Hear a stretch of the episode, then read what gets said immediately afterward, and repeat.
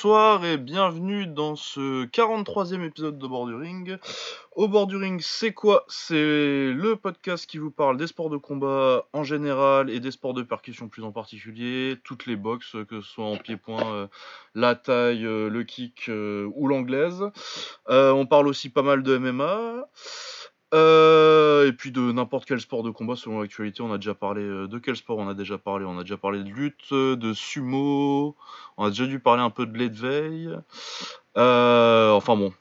du moment qu'il y a de la bagarre, généralement ça nous intéresse, à, à moins que ce soit de la touchette comme le karaté, ou alors on, on en parle, mais c'est pour se moquer. je suis Lucas Bourdon et je suis rejoint comme d'habitude par mon ami Baba. Comment ça va? Ça va et toi? Bah moi ça pourrait aller mieux, je suis un peu malade, mais bon. Ouais, bah content d'enregistrer. euh, ouais, puis ça va au moins si j'ai pas la voix trop pétée, euh, ça c'est cool. Euh, du coup, au programme cette semaine, on va débriefer l'UFC 235 une carte euh, pas mal, c'était pas mal. J'en attendais pas forcément beaucoup. Il y avait, apparemment, il y a des gens qui étaient très hypés, qui disaient que c'était ce que l'UFC avait de mieux à proposer, tout ça. Moi, j'étais pas si chaud que ça. Euh, je trouvais que la carte avait des noms pas mal, mais pas tellement de match-up qui me fassent euh, ça y est plus que ça. Mais finalement, c'était pas trop mal. Encore que ce soit pas, ça, ça avait pas été non plus ouf. C'était pas l'UFC 189, quoi. Ouais, ouais, non, c'était c'était une carte sur le papier qui, qui avait l'air bien. Après, c'était pas, j'étais pas, voilà, j'étais pas plus hypé que ça non plus. Euh. Mais c'est une carte que j'ai regardée quasiment en entier. Ça arrive pas souvent que ça, donc ça veut dire que j'aimais quand même bien. Bah pour moi, c'était, ouais, c'était une carte qui était plus intéressante qu'excitante en fait. Ouais, c'était intéressant. C'était intéressant, voilà. Comme je dis, c'était intéressant au point où, euh, en dehors des, euh, des, des, early prélims, là, j'ai tout regardé. À partir de Diego Sanchez, j'ai tout regardé. Donc, généralement, je me lève pour le main et le co-main. Là, j'avais, j'avais, il y a pas mal de combats qui m'intéressaient, donc euh, non, final c'était plutôt pas, mal. Non, c'était pas mal. C'était pas mal. Euh, on va parler de quoi aussi euh, Culture un petit peu avec. Il y a une série de documentaires qui est sortie sur Netflix sur les losers du sport un petit peu. Et le premier épisode est très très très bien sur Michael Ben qui était champion WBO d'anglaise dans les années 90. On va en reparler. On, on démarre l'émission avec ça, je pense. Ouais, ouais, ouais. J'ai fait une petite recommandation sur Twitter et euh, c'est vraiment pas mal. Ah ouais, moi j'ai vu, du coup j'ai vu que le premier, mais euh, je suis très intéressé pour la suite de la série et euh, vraiment l'épisode était vachement bien. Euh, et pas juste un truc parce que Netflix ils t'en font des très trachiers de trucs comme ça, euh, docu sportif, ça va vite à faire, tu prends euh, une caméra, euh, tu ramènes un mec et tu fais tes interviews.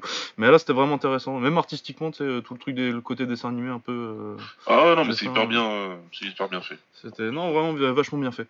Genre c'est c'était leur première Zig Legends ou les trucs comme ça, tu sais, trucs qui t'en sortent un tous les mois. Ah oui, oui non mais ça je regarde pas du tout. Ah non. bah, c'est facile, tu prends trois highlights de but et deux interviews. tu fais une saison, tu vas faire des vues. Euh, donc euh, l'UFC 235, euh, Losers, on va faire l'actualité de la box taille parce que c'est notre rituel toutes les semaines maintenant, c'était notre bonne résolution 2019 et pour l'instant on est en mars et on s'y tient. ouais. Bon, là, je m'y tiens moins bien, mais. ouais, mais moi j'ai tenu, tant qu'il y en a un des deux qui tient à peu près. Voilà, c'est ça, ça, ça, marche. Du moment que, de toute façon, ça va être, vu le temps que ça prend, ça va être. Il y, a des, y a des semaines où on va chacun porter un peu plus que l'autre. Ouais. ça va, ça, ça va s'ajuster. Euh, donc, ça, en kick, on n'avait pas trop d'actu directement dans la semaine, j'ai pas le souvenir, non?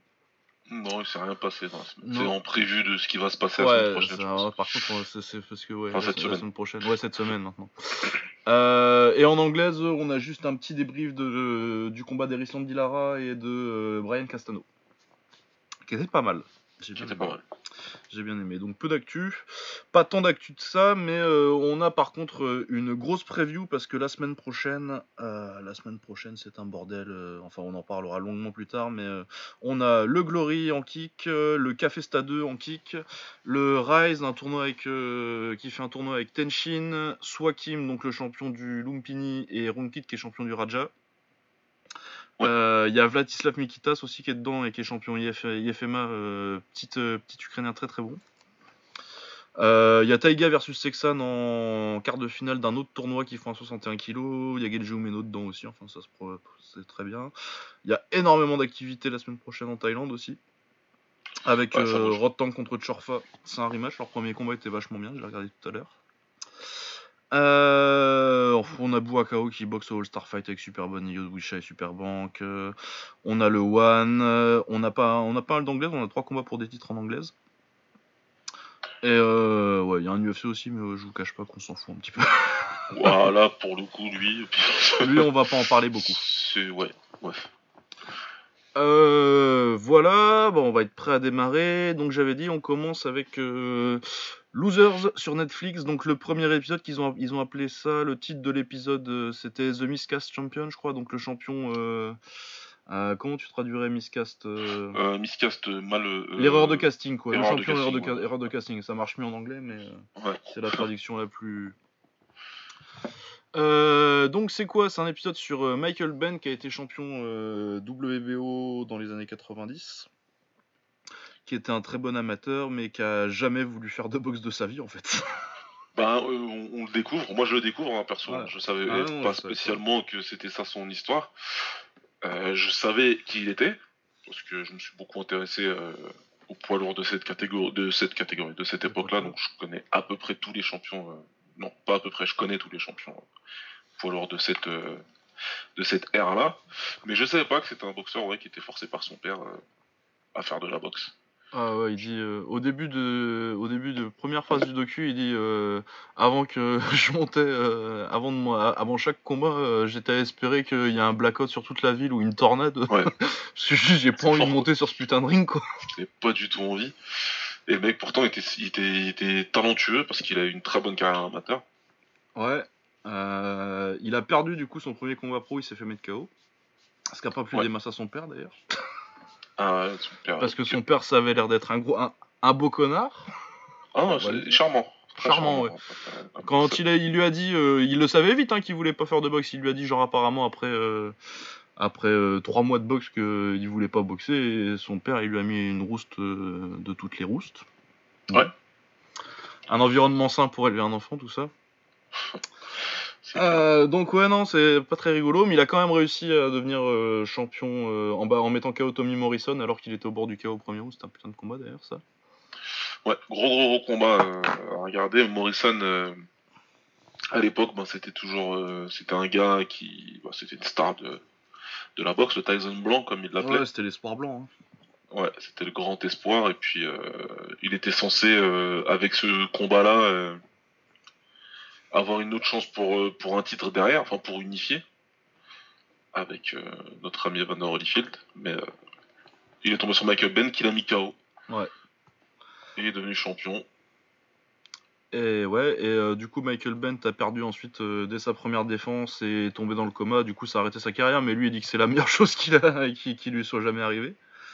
Parce que du coup il a pu arrêter la boxe, et enfin en tout cas je vais, on va pas raconter non plus tout le, tout ce qui se passe dans le, dans le truc. Souvent, c'est pas tellement ce qui se passe qui est intéressant, c'est plutôt comment il en parle. Mais en tout cas, euh, Michael Bent, euh, je découvre que c'est un mec hyper intéressant en fait. Et euh, ce qu'il a fait après, et sa perspective sur la défaite et ce que c'est de monter sur un ring, très intéressant. C'est un mec très intelligent.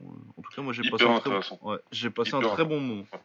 Rien à dire. une histoire plutôt incroyable. C'est un, un personnage, c'est un vrai personnage comme on dit chez nous. Ça se voit tout de suite. Il a fait plein de choses. pour ceux qui voient son visage, si vous tapez en même temps que vous nous écoutez, euh, ouais, c'est bien ce mec-là qui a joué Sonny Liston dans le film Ali avec Will Smith. Ouais, avec euh, Tony qui faisait, euh, c'est James Tony qui faisait Frazier.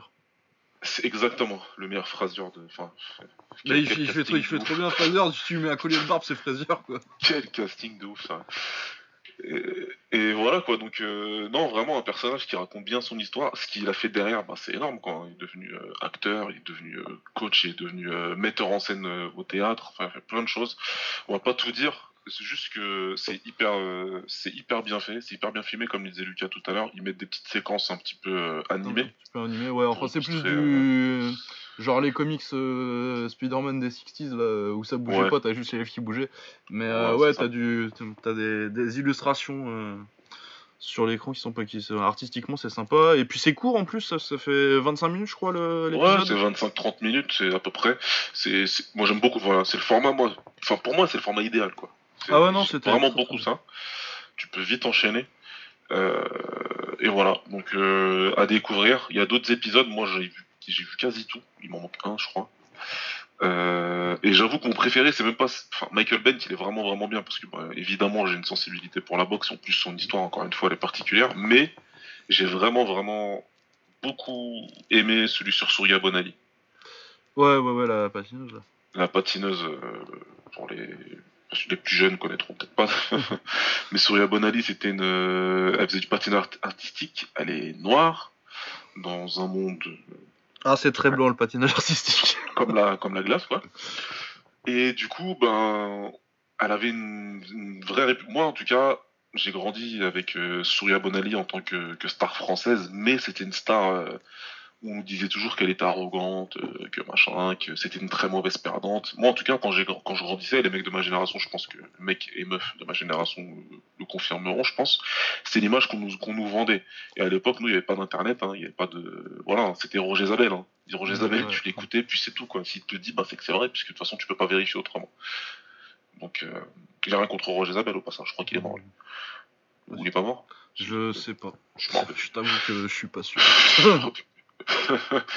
enfin bref, euh, vraiment, et en fait, on, en fait, on, bah, on, a la version de Surya Bonali et on sait ce qu'elle a fait pendant, on sait ce qu'elle a fait après, et c'est vraiment fascinant. Vraiment, moi en tout cas, je conseille euh, quasi tous les épisodes. Bon, il y en a, comme disait Abdel, sur un club anglais, euh, j'avoue qu'on se fait un peu chier sur cet épisode-là. Ah, c'est le deuxième là, c'est ouais, j'ai vu que le début où c'était genre un club de DH qui se fait reléguer. ouais, voilà, qui se fait reléguer, machin. Ouais, ouais, on se fait un peu chier quand même. C'est vrai.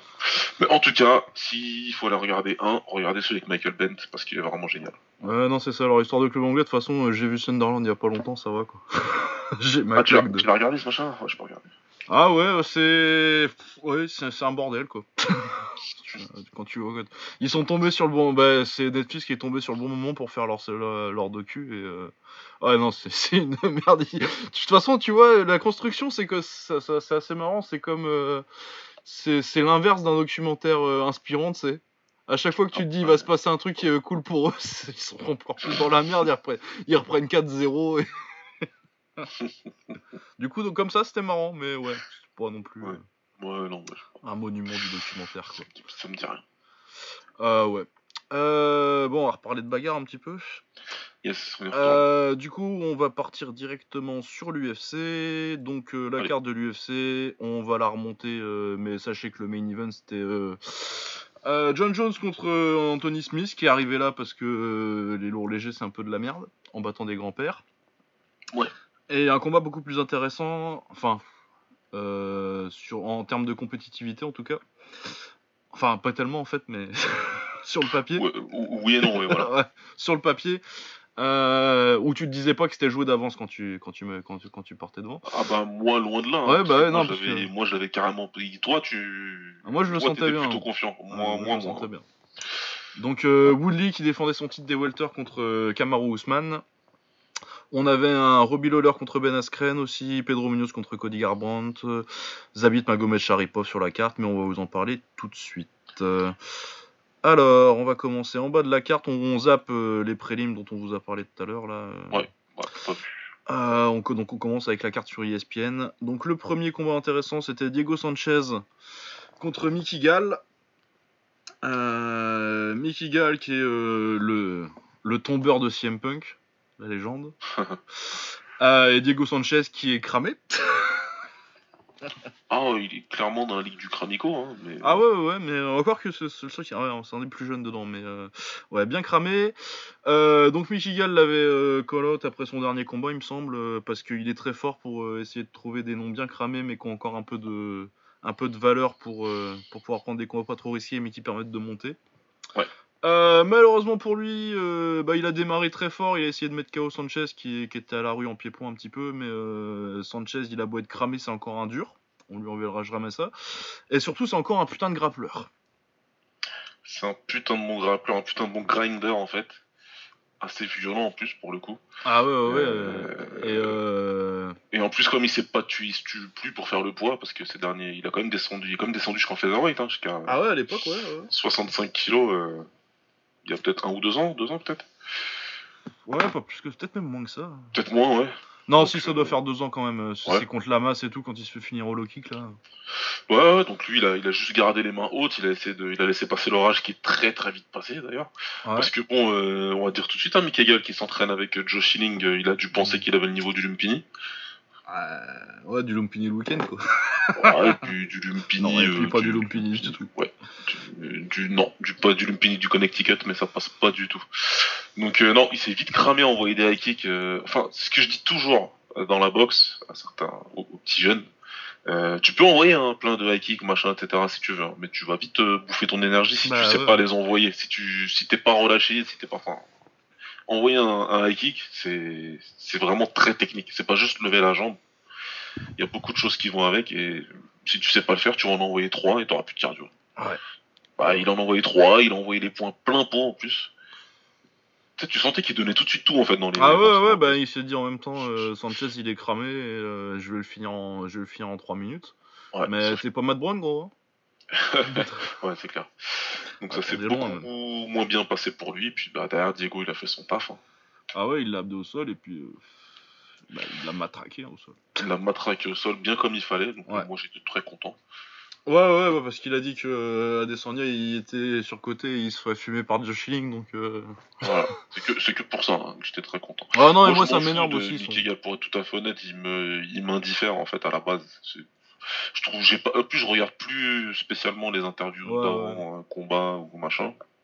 Non moi non plus moi euh, ça me fait marrer euh, pour euh, son petit truc là et puis parce que ça m'énerve un peu son truc de colotte des mecs à la retraite genre Sanchez et Danardi. D'ailleurs Danardi il l'aurait fumé. Ouais bah c'est clair.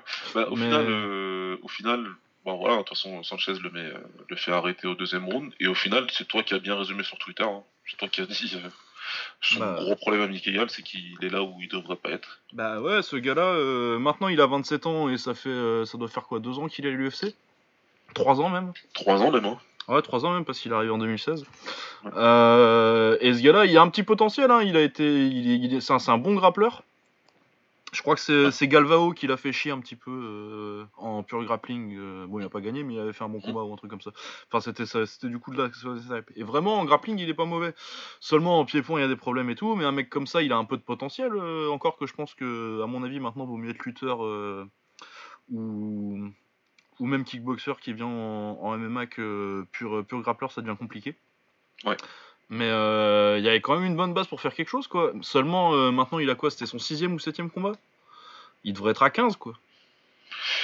Normalement, il devrait être à 15, il devrait avoir beaucoup plus d'expérience que ça. Il devrait avoir combattu euh, plusieurs types d'adversaires différents, mais qui qui est pas le niveau de ah non, Sanchez il qui a combien de combats à l'UFC, je sais pas combien quoi. Être une trentaine maintenant. Une trentaine facile quoi. au moins 25 quoi. Euh, ouais, non, mais ce gars-là, il aurait dû passer euh, bah, par les circuits classiques, tu vois. Euh, tu combats un petit peu, puis tu montes au LFA ou à des organes comme ça, où tu vas prendre des adversaires et tu fais, tu combats en 3 ans. Là, il devrait être à 12 à 12-1, mettons, et arriver à l'UFC, quoi. Alors que là, bah, ils sont obligés de lui chercher des adversaires, du coup, il passe à, chaque fois 6 mois sur la touche à rien foutre. Il a combattu qu'une fois l'année dernière. Il a combattu 1 minute 09 en 2018. Ouais, voilà. Qu'est-ce que tu veux apprendre? Après, je veux bien, à la salle, tu progresses, tout ça et tout, mais euh, faut du ring, quoi. ah, il faut du ring, il faut. Enfin voilà, c'est ça. C'est pas pour rien qu'on essaie de construire un peu des carrières. Euh... Alors après, euh... si on veut, euh, évidemment que si on t'appelle pour te dire tu vas prendre tel chèque pour aller. Je sais pas combien il a pris d'ailleurs. Pour, pour combattre CM Punk, 100% de, des gens, ceux qui parlent et ceux qui écoutent, auraient été. Surtout si tu sais que t'as 101% de chance de gagner. Ouais. 30 000. Bah, 30 000, bah, t'y vas. Ouais, bah, ouais, 30 000, t'y vas, mais. mais... mais... 10 000, j'y vais. Ah ouais, non, mais. Ouais, moi aussi. Mais, voilà, mais je veux dire, si t'es Mickey Gall, tu vois, genre, euh, il a pris 30 000 pour battre CM Punk. Est-ce que ça valait le coup de prendre 30 000 euh, tôt dans ta carrière, là, comme ça euh, Après, je comprends que tu sautes dessus, mais pour te retrouver coincé à l'UFC, euh, ta carrière, parce que ta carrière, là, elle est flinguée, hein, je pense. Enfin, voilà, les flingués, flingués, flingués. Enfin, je, veux dire, techniquement, il est pas au niveau où il devrait, tu vois. En pied-point, il n'y a pas le. Je pense que s'il avait eu l'expérience, tu vois, un parcours plus classique, il serait, il, bah, il aurait eu plus de ring, il aurait 10 euh, combats de plus et. Bah, il est en train d'apprendre, il aurait pu savoir, parce que là, il nous explique que c'est le weight cutting qui l'a tué, etc.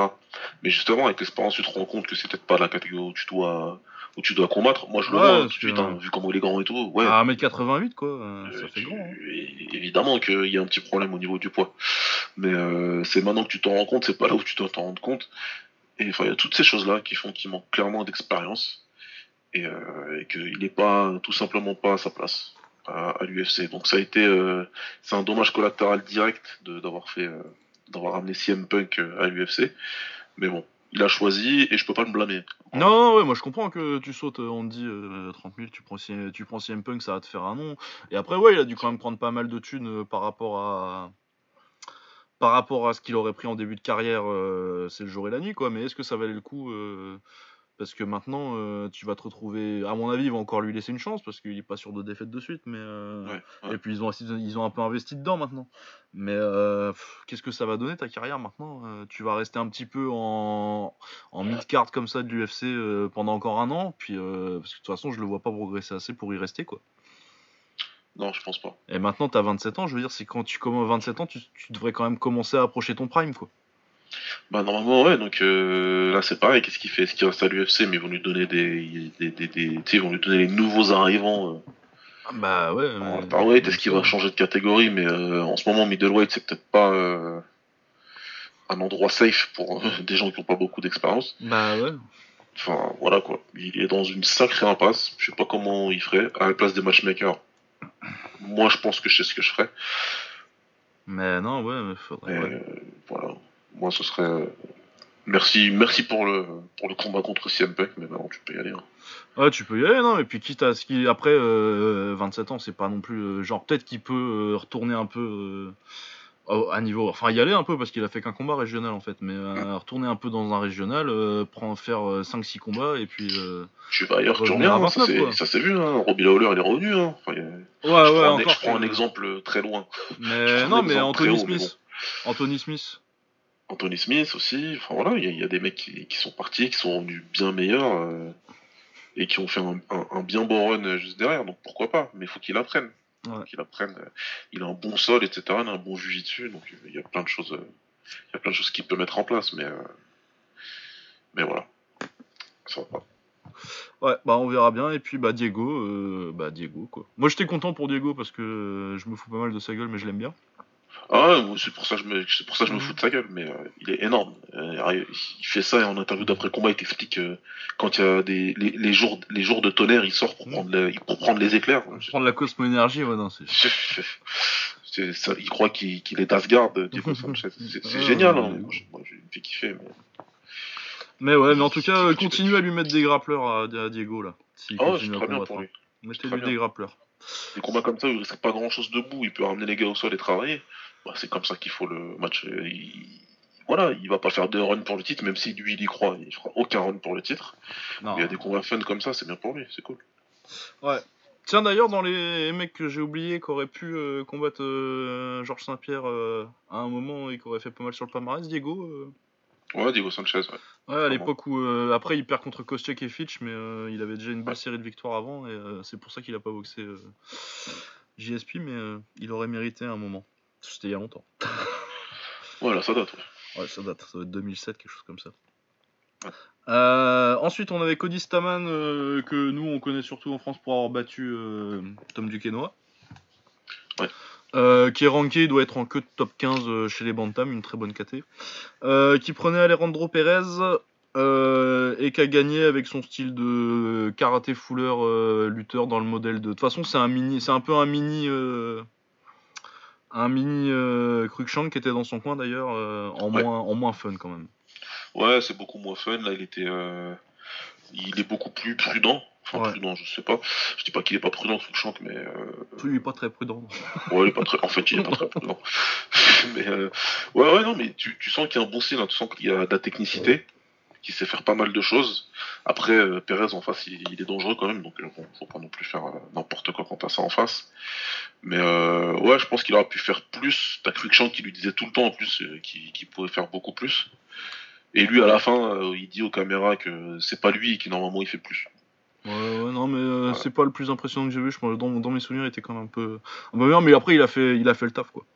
Il a fait, le taf, hein, c'est des victoires dont tu as besoin pour progresser dans les rankings, donc euh, c'est une catégorie de ouf. Ah ouais, non, c'est une catégorie cinglée. Moi, c'est la réflexion que je me suis fait. Je crois qu'ils sont 13 et 14, les deux. Ah ouais, c'est ça, tu te dis, ces gars-là, c'est 13-14, alors que tu regardes d'autres catégories, ce serait facile top 10, quoi. Putain, 13-14, eh, ils te font un combat avec un niveau technique comme ça, etc. Propre. Euh, non, euh, rien à dire. Cette caté là, elle est vraiment, vraiment bien. Bah, moi, je pense qu'en termes de profondeur, c'est la meilleure du MMA, donc. Euh. Bah ouais, en termes de, de, de, de nombre de combattants de qualité, il n'y a pas, y a pas, beaucoup qui arrivent à ce niveau-là.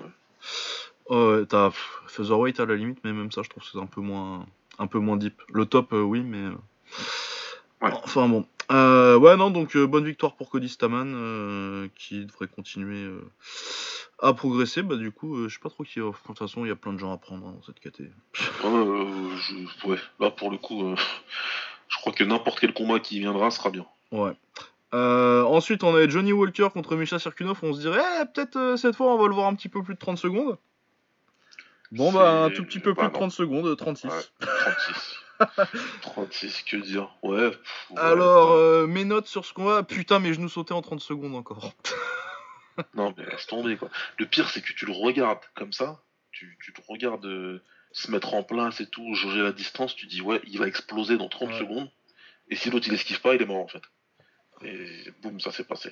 Et eh, il est beau le genou sauté en plus. Hein. Il est magnifique, il est magnifique, le timing il est génial, le, euh, dynamisme, enfin il y a.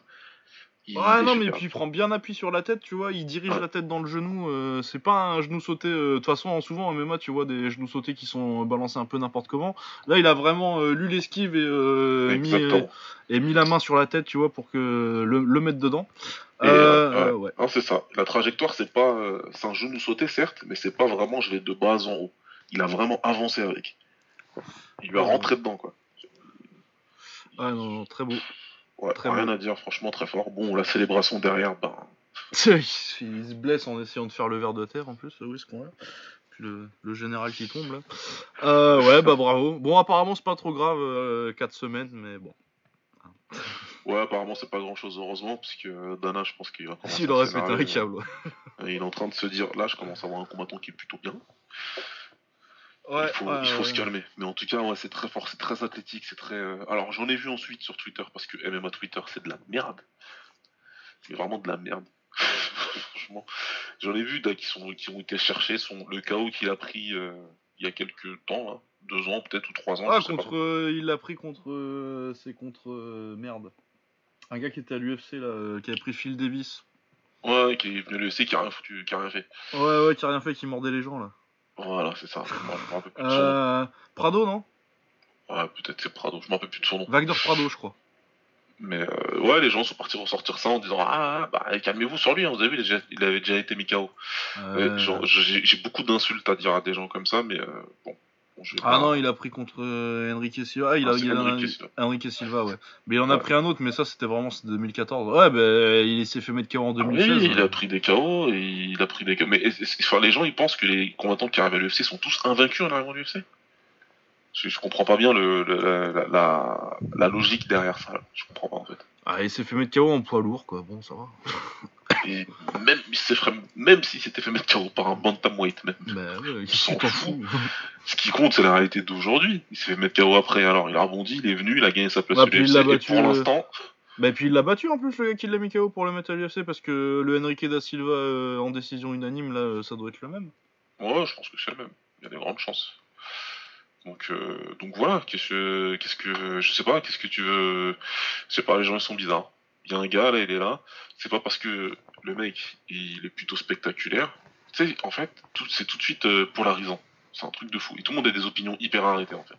Ouais, ouais, ouais, non, bah ça Alors lui, de toute façon, euh, il est overhype. Voilà, de toute façon, lui, t'as vu, là c'est le hype train, machin, etc.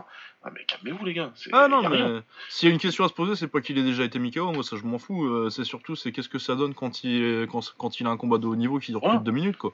Qu'est-ce que ça donnera, c'est tout. Est-ce qu'il a le niveau de Jones? On n'en sait rien, on sait pas. On saura avec le temps. Qu'est-ce qu'on en sait? On va pas commencer à faire des trucs comme ça. On verra ce qui se passe dans ce prochain combat là. Ce serait bien de voir un round. Ouais, euh, moi je veux le voir au deuxième quoi. voilà, ce sera bien de le voir un round euh, sur la durée, savoir ce qu'il peut, est-ce qu'il sait faire autre chose, est-ce qu'il sait euh, faire du, comme on dit, du tap tap tap. Tu vois, une fois que, que ton adversaire il descend pas, ben est-ce que tu sais cette technique et peut-être moins, moins de poids dans les coups, mais pour pouvoir. Euh, ah, arrêtez de compter. est-ce qu'il a que des spéciales quoi? Voilà, c'est ça. Est-ce qu'il sait juste faire le genou sauter, le machin, le hook kick, ce que je m'en lasse. Je l'ai revu l'autre jour et franchement, c'était parfaitement exécuté quand même. Et, euh, et, voilà quoi, donc il euh, n'y a pas de, il a pas d'histoire de de, de, de, de, surcoté ou de machin. C'est un mot qui, qui, qui, sort à toutes les sauces. ah, dans tous les sports. Qui me saoule. Euh, tout le monde est surcoté. Tout le monde est surcoté ou sous-coté en fait. Ouais, je sais pas. C'est toujours sur le côté le Real d'ailleurs, je regardais le score. ah, ils sont toujours en train de perdre 2-0. Ah, bah voilà. ouais. Bah, le, Real, le Real, c'est surcoté. Moi, le Real, c'est surcoté. Non, mais ça, c'est pareil. Ça, c'est, enfin, mais c'est exactement ça. Hein. C'est ce qui... le syndrome du foot, on l'a dans le même aussi, mais c'est exactement la même chose. Les mecs, ils ont gagné la Ligue des Champions. Ça fait quoi? Ça fait 6 mois? Ouais, voilà, 6 mois. Ouais. C'est leur troisième d'affilée, si je me trompe pas. C'est ça, ouais. D'accord. Et euh, ok, certes, là, ils sont moins bons, mais donc on oublie tout ce qu'ils ont fait. Ça y est. c'est un truc de fou quand même, sérieux. Ah non, et puis, ouais. enfin bon, voilà. Euh... Euh, donc Johnny Walker à suivre, euh, qu'est-ce qu'il qu'est-ce qu'il pourrait avoir pour lui derrière? Euh, Bah attends, je vais me mettre les rankings. C'est marrant, toi, c'est le seul onglet que j'ai oublié de mettre. ouais, bah moi aussi, hein, je pose la question pendant que je l'ouvre. qu'est-ce qu'il peut. Oh, ils ont changé, tiens. alors, qu'est-ce qu'il peut prendre Dominique Reyes, je pense qu'il mérite mieux. Ouais, il mérite et puis c'est deux, deux, prospects et pour moi Reyes c'est le meilleur du lot de toute façon. Euh, je sais pas, Corey Anderson. Ça, c'est Corey Anderson, si tu veux le tester et voir ce que ça donne euh, quand ça va un peu plus loin, c'est pas trop mal. Corey Anderson, il est plutôt. Euh, dire durable, ça se dit en français ça Ouais. euh, oui, durable, on va dire qu'on va l'inventer. Ouais, durable. durable. Durable. Ouais, non, Anderson, ça peut, ça peut, ça peut être pas mal. Corey Anderson, sinon tu lui mets, je sais pas, tu lui mets Glover Teixeira.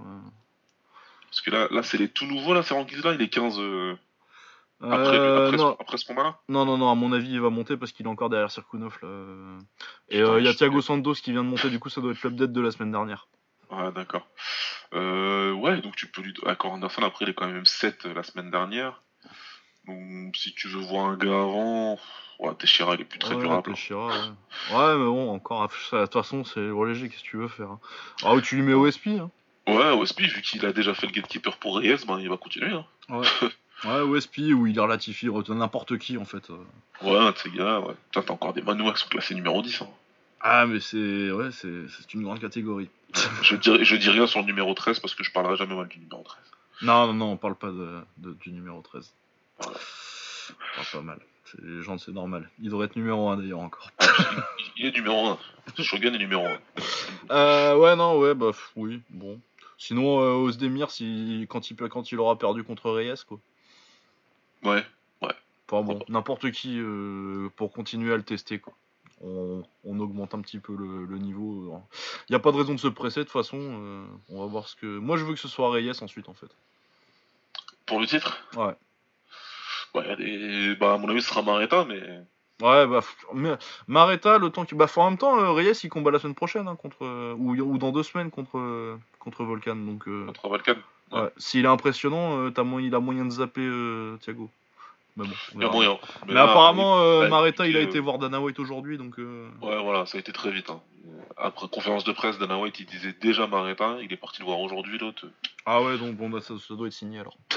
Dana White, il a dû lui dire, je te donne, je te donne 100 000 dollars et un pass un an gratuit pour le UFC Performance. Ok, ok, je le fais sans problème. Ouais, non, bah Reyes, de toute façon, bah, il prendra le prochain, tu vois. Au pire, il attend 6 mois et puis. Ouais, c'est ce qui, ce qui devrait se passer. De toute façon, il aura. Ouais, ça dépend comment il sort de contrôle des émirs. Je pense qu'il va battre Osdemir parce que j'y crois beaucoup à Reyes, moi, mais. Moi, je crois beaucoup, beaucoup, beaucoup. Ouais. moi, je, euh, je pense même que. Je vais pas aller dire que je vais euh, le piquer pour battre John Jones, mais. Euh, ah, je dirais pas ça, mais. On... Mais je vais me poser des questions, quoi. on, on, en reparle quand on parle du combat de John Jones. Ouais. On va en reparler. Euh, ensuite, euh, que je retrouve ma carte maintenant que t'as foutu le bordel dans mes onglets. C'est tes habits. C'est tes habits Magomed Sharipov, euh, qui doit être nouvellement ranké, je pense, en featherweight. Bah, il doit être ranké là, il était, était pas ranké. Si, peut-être, ou alors il vient de rentrer, mais il doit être. ouais. Qui prenait Jeremy Stephens, donc un, un, mec ranké depuis longtemps, un vétéran de la KT. Un vétéran de l'UFC en général, en fait, ça fait 10 ans qu'il est là, lui. Du coup, bah, ça a été pas mal comme combat. Très bon avec, combat. Ouais, très bon combat avec Stephens du coup en pressure fighter à l'ancienne son style quoi. Et je trouve qu'il a pas mal fait chier euh, Zabit qui a montré un très bon très bon jeu de jambes. Il, a, il s'est bien déplacé, mais euh, il, a, il a des problèmes de grand. Euh, il se fait toucher en anglaise quoi. Il a des problèmes de grand, exactement. Il lean back comme on dit quand les coups arrivent en anglais, c'est-à-dire qu'il recule son torse et sa tête plutôt que bah, toi garder les mains hautes ou toi de bouger la tête sur les côtés, le torse sur les côtés. On parlait de Tyson tout à l'heure dans le groupe justement. N'est pas, n'est pas Tyson qui veut. Mais euh, voilà, c'est exactement ça. Tu as résumé la situation. Il a des problèmes qui vont lui poser des problèmes. Ouais. Bientôt. Et il a un petit problème de cardio aussi, j'ai l'impression. Il a un gros problème de cardio parce que ça fait deux fois qu'on le voit ça. comment il s'appelait l'autre euh, C'était. Euh, putain. Je vais retrouver son nom. Euh. Euh. Bochniak. Ah ouais, Bochniak, voilà. C'était pareil. Fight of the Night. Ouais, c'était le même genre. Bah, de toute façon, euh, Stephen, c'est un peu un Bochniak 2.0. Hein. Ouais, ouais, c'est plutôt ça, ouais. Donc, euh, il a poussé dans ses retranchements. Après, quand il commence à être fatigué, euh, Zabit, il... il se décompose pas totalement. Ouais, mais ça se voit. Mais ça se voit, et en plus, il accepte la bagarre un peu plus facilement, et du coup, il est pas.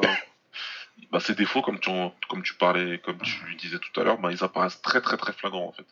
Ouais, et du coup, tu te dis, euh, bientôt il va avoir des main events lui, et des synchrones. Euh, si un mec il est pas fini et que t'arrives pas à le lutter, qu'est-ce que ça donne au quatrième et au cinquième quoi? Ouais, ouais. Si t'as quelqu'un voilà, qui, qui, sait faire, qui est complet, et qui se dit, maintenant qu'il est fatigué, là c'est bon, je l'amène au sol. Bon, après, au sol, Zabit, c'est encore une autre histoire. Ah ouais, non, Zabit, c'est un monstre au sol. Moi je, suis, moi, je suis beaucoup plus impressionné par sa lutte et son. Enfin, beaucoup plus impressionné. Je suis plus impressionné par sa lutte et son, et son sol que par, que par son pied-point, qui est pas mal. Bah moi c'est au point me... je pensais jamais que je dirais ça un jour, putain, mais je, suis devenu un fan de MMA par entière, on dirait. Mais ça me frustre justement qu'il n'utilise pas. Ouais, moi j'aimerais bien le voir euh, un peu plus au sol. Ouais, parce que quand tu quand il va au sol, ça se voit tout de suite la différence qu'il y a avec les autres gars en fait. Ouais. alors qu'en pied-point, euh, il se met juste un peu au-dessus quoi. Il est bon, il est, il est excellent même en pied-point, il n'y a pas de souci. Mais euh, il a des très bonnes jambes. Il a, ouais, il a des super bonnes jambes, il a un bon timing, il les envoie bien, mais je vais pas dire que c'est flashy, parce que flashy, c'est peut-être un petit peu péjoratif maintenant. Mais euh, ouais, c'est un petit peu. c'est euh, il, perd de l'énergie inutilement avec ce qu'il fait en fait pour moi. Ouais, et puis euh, offensivement il est bon, mais défensivement il y a un peu de problème. Son, jeu de jambes ça va, c'est pas mal, il arrive bien à te, à te minder, à dire je vais par là, mais en fait je vais par là. Ouais. Mais ouais, c'est vraiment la défense de tête, quoi. Les défenses d'esquive, les esquives elles sont, elles sont pas trop là. Quoi. Ouais, ça va pas. Et du coup, si tu comptes faire tout ça avec le jeu de jambes, très bon jambes, très bon jeu de jambes comme t'as vu, mais c'est pareil, ça, ça crame de l'énergie. Si tu veux faire tout ça, après, il faut. En fait, là, il... je crois que Zabit va falloir qu'il choisisse en fait euh, quel combattant il est. C'est bien d'être versatile. C'est c'est même super bien. Par contre, dans un combat, il faut que tu choisisses en fait. Ouais, ouais, il faut qu'il. Moi, moi, je pense qu'il faut qu'il euh, remette la priorité sur le grappling, quoi. Moi, je pense. Hein. pour moi, tu dois. Ton debout, enfin, ton, debout, il est, il est suffisamment excellent pour, pour normalement pas avoir trop de soucis dans le premier round, dans le deuxième, etc. Mais son but à lui, ouais, ça doit être de, te rapprocher, même s'il est très grand. Hein. Mais tu te rapproches, euh, tu luttes, tu mets au sol et tu soumets. Hein. Ah ouais, tu leur fous, tu les tabasses quoi. au sol, la petite séquence au sol qu'on a vu là, c'était au deuxième. Euh, moi, je me suis dit qu'il allait continuer comme ça. Je dis pas, ah, je me suis dit, ouais, vas-y, bah, tu continues, tu, tu, le ramènes au sol et c'est dans, la, dans la poche. Là. Alors que là, tu lui as laissé croire un petit peu. Euh, bon, Stephen, il croit toujours qu'il a gagné, mais. Euh, ouais, lui, ouais, ouais. Mais il a, c'est vrai qu'il avait fait du bon taf. Hein. Le premier, il est serré. Hein. Le premier, il est serré. Et la fin du troisième, elle est pour lui. Donc... Ouais. Non, pour moi, il gagne le troisième et euh, le premier, je l'ai donné à Zabit, mais en anglaise, il a pris un peu. Ouais, il a quand même pris quelques coups. Après Zabit, il le prend quand même. Sur, euh, ouais, ouais, je pense qu'il le prend quand même. Sur pas mal de critères, il le prend. Mais ouais, James Stephen, c'est un petit peu le Albert Kraus de, de, du MMA. C'est ce que je me suis dit en plus. je me suis dit que c'était un, putain, c'était un, ah, c'était vraiment euh, le Hollandais du UFC. Ouais, ouais. Bah, low kick, euh, un petit genou sauté de temps en temps et de l'anglaise. S'il y a juste qui fait pas les, qui fait pas les liaisons entre son anglaise et ses low kicks, mais. Ouais. Mais ouais, mais, il a pas traîné un peu. Non, où j'invente des trucs là où je dis. Non, bah non, il a toujours été à. Chez Cruz là, lui. Euh... C'est quoi leur gym? Alliance? Alliance, ouais. ouais. Euh, ah, non, non, non, Je, lui ai inventé un petit parcours chez Ouf, mais euh, j'ai rêvé en fait. Ouais. Oh putain, l'Ajax, ils viennent de mettre un de ses buts. Désolé, pardon. il gagne juste 3-0 à Madrid, quoi. Ah ouais, moi j'ai vu le, deuxième, il est bien aussi. Ah bah là, le troisième, il vient de casser la lucarne gamelle, le mec. Ah, enfin bref. Euh, Zabit, Zabit, Zabit, il va falloir euh, corriger. Il est dans un bon camp en plus. Il a un bon coach. Ouais, avec Marc-Henri, ça devrait. Moi, je me fais pas trop de soucis. Mais, mais, mais, la question que je me pose, vu que le mec, il a son anglais il a l'air bien limité quand même. Ouais, je me demande euh, à quel point euh, ça lui sert euh, d'être. Voilà, parce qu'il a un gars dans son. En tout cas, pour le pour le. dit des trucs là en russe. Pour le cornering. Après, pour le pour le day to day, tu vois, tout, pour pour le pour être tous les jours chez chez Marc Henry, enfin tous les jours, aller faire ses camps là-bas, c'est très bien. Mais après, ouais, je suis pas sûr de l'avantage d'avoir Marc Henry dans ton coin si tu causes pas la langue derrière. Surtout que c'est un excellent, euh, il est excellent pour ça. Euh. Pour moi, Marc Henry, euh, sans Marc Henry, je pense pas que Frankie Edgar il fasse les, comebacks contre contre contre Graham Ménard. C'est pour ça, tu vois, t'as ce coach là, normalement, t'es censé, es censé encore une fois, sans perdre ce qui fait, sans perdre ce qui fait tes qualités voilà quoi, t'es es, censé à un moment donné euh, te spécialiser un petit peu plus et, euh, et moins t'éparpiller dans un combat en fait. Il s'éparpille beaucoup dans un combat. C'est vraiment du show off, je sais faire ça, ça, ça, ça et ça. Vous avez vu, je sais faire tout ça en même temps les gars.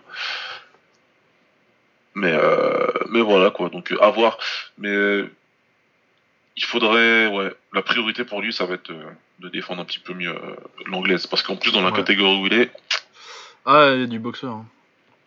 Bah, il prend Max demain. Ah oui, non, je pense que Max lui fait très mal. Ah ouais, quoi. Il euh, y a un parpaing de Volkanovski qui passe. Enfin, vrai, il y a des mecs là qui peuvent, euh, qui peuvent lui faire du mal. Il prend un crochet au corps d'Aldo et un, crochet au corps, un low kick d'Aldo. Ouais, euh, c'est clair. Mais enfin, bon, il est vraiment excellent en tout cas. On parle quand même des, des grands là, mais même genre quand tu prends Moïcano et même si tu l'amènes au sol, il est fort au sol ce qu'on là. Donc ouais, Moïcano qui va, qui va te la mettre avec les basiques. Ouais, c'est clair. Ouais. Euh, sinon, moi je pense que s'il faut qu'il prenne, c'est genre Yair Rodriguez. Là. Si tu veux euh, vraiment. Euh, ouais, moi je voyais soit Yair Rodriguez aussi, ouais. Parce qu'il était vu, de toute façon, c'est un combat dont on parle depuis un certain temps. Ouais. Soit. Yair il le veut pas, mais il a raison. ouais, bah ouais. Sinon, Bektic, hein. Ah ouais, Bektic, c'est intéressant. Parce qu'apparemment, il revient, lui. Ah, il est fort. Et, et, lui, il avait plutôt de la hype quand même avant de se blesser et tout. Là, ah, bah, il, est. Non, mais il est fort, il est ah, super fort. fort. Et comme là, ils habitent, bah, il vient de battre le numéro 6. Enfin, les 6 de la semaine dernière, en tout cas. Et que Yair, il est 11.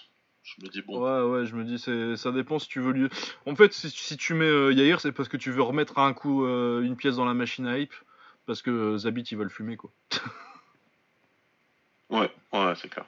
Mais ouais, sinon, euh, tu lui mets Bektic. Euh, Swanson, je, trouve, je, pense pas que ce soit trop la peine. Euh, ils mettent non plus. Mais ouais, sinon, bah, tu lui mets Bektic ou Moïcano, quoi. Ouais. Moi, je pense que ça serait pas mal pour lui aussi, ouais. ouais. Ah, Bektic, ça m'intéresserait bien, ça peut, c'est pas mal. Ouais, Bektic, moi, j'aime bien. Ouais, mais Bektic, c'est pas mal.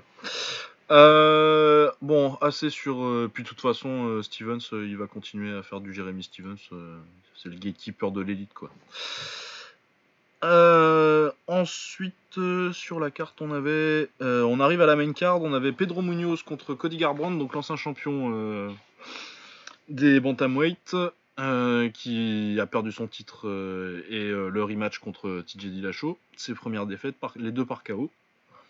Euh, qui près Predo Munoz qui monte bien dans la KT.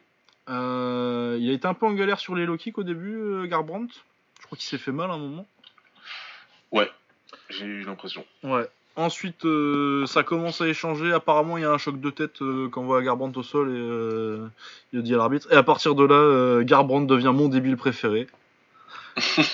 et il se met à dire Ah, vas-y, on s'en va les couilles, je vais mettre que des crochets. Pedro Munoz, il fait OK. Et il euh, y en a un qui a, un menton et il y en a un qui en a pas.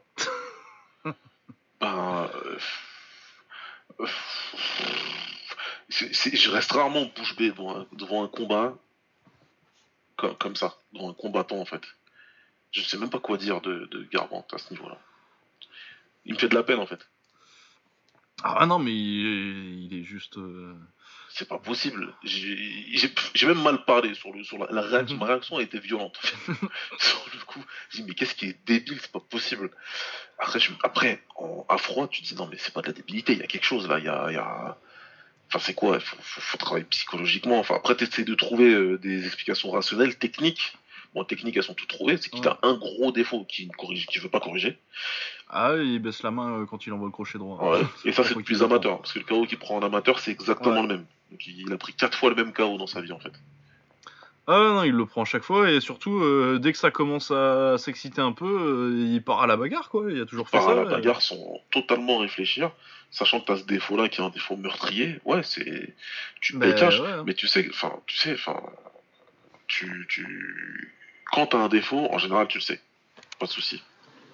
Quand tu prends un coup, toi et moi, on a probablement des centaines de milliers d'heures de sparring. Vas-y. Ah, et on n'est même pas des combattants trop. D'accord Ok. Mais j'ai euh, quelques petites heures. tu prends, je sais pas, je te dis une connerie, tu prends un middle jambe arrière, par exemple. Ah, mais t'es dans les côtes, pas dans les bras. Ouais, ouais, ouais. Bah, tu sais pourquoi tu T'es dégoûté pendant le sparring. Tu dis quoi? Est-ce que le middle il repasse dans les 10 bah, minutes qui viennent? Pas tout de suite. Peut-être dans la semaine qui vient même. Ah non, non, non. Tu... Franchement, il passe pas. Moi, c'est l'uppercut, c'est l'uppercut droit que je prends à chaque fois. C'est mon, c'est mon petit. C'est mon petit péché mignon. Mais je sais pourquoi je le prends, quoi. À chaque fois, je sais pourquoi. Et je le prends plus de la semaine et je le reprends la semaine d'après. Tu peux le reprendre plus tard. Moi aussi, j'avais un gros défaut. En plus, c'était lié à l'anglaise aussi. C'était pareil. J'avais le défaut des grands, comme tu dis. C'est que je, reculais beaucoup la tête. Ça m'a mis beaucoup de temps pour le corriger. Il a fallu que j'apprenne tout simplement l'anglaise, en fait. Mais euh, tu finis par le corriger. Tu finis par le corriger. Euh, tu finis par faire autre chose, etc. Là, il a deux défauts.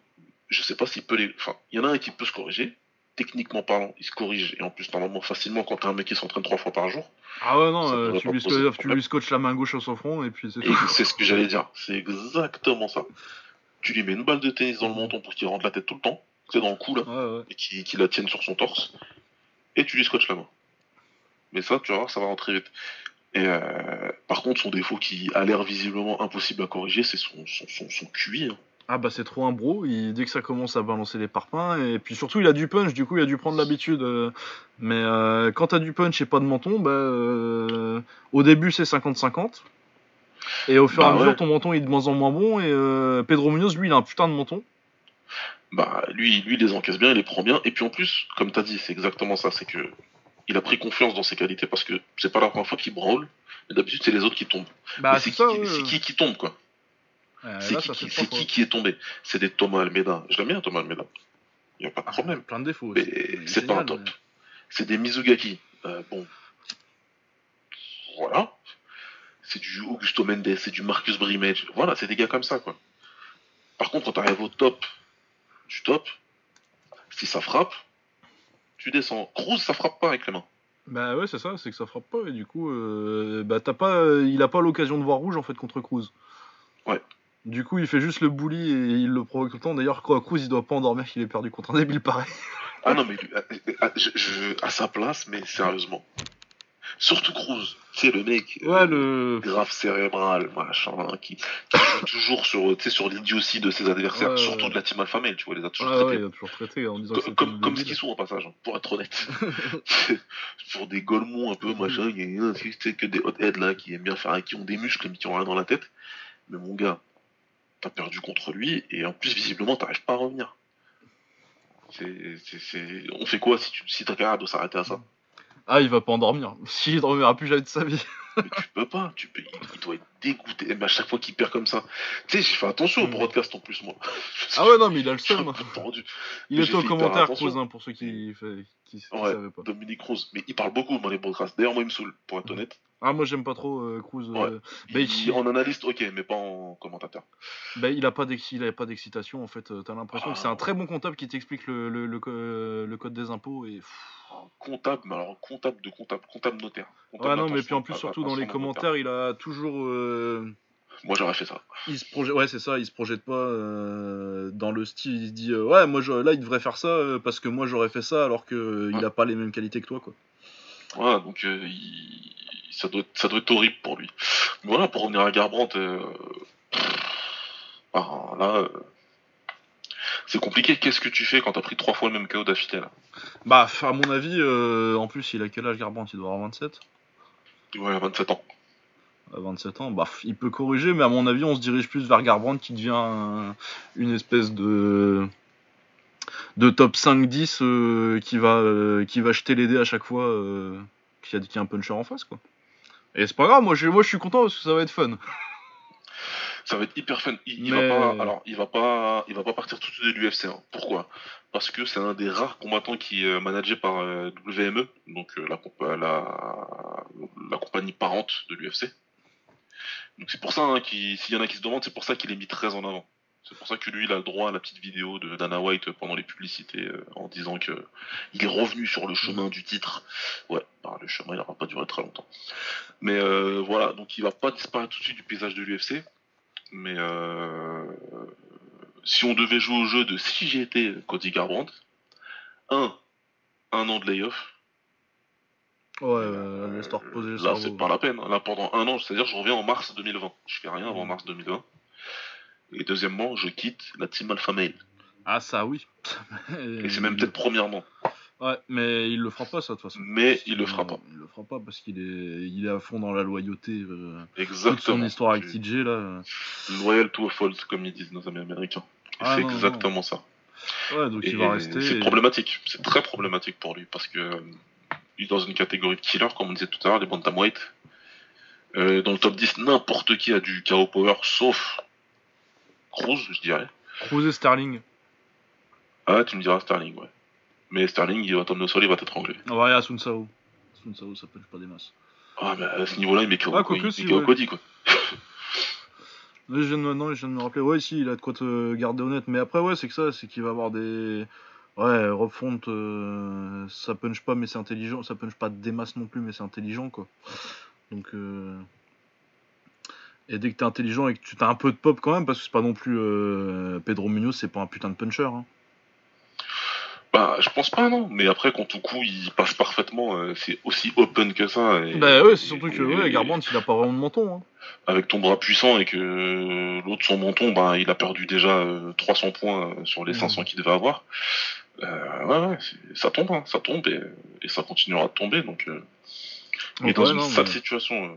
Bah à mon avis, moi ce qui va se passer, c'est qu'il va rester euh, top 15 assez longtemps, mais en faisant euh, un mec à 50%, que soit il va te mettre KO, euh, soit il va se faire mettre KO. Ouais.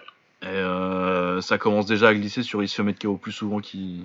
À mon avis, quand même, contre le, contre le 15, à, 15 à 7, tu vois, il va rester à un peu plus de 50%, mais ça va descendre au fil des années. Et puis... Mais ça va être rigolo, hein. Mais après, ouais, quand tu vois que c'est le gars qui a détrôné Cruz, tu dis qu'il y a du gâchis de talent quand même.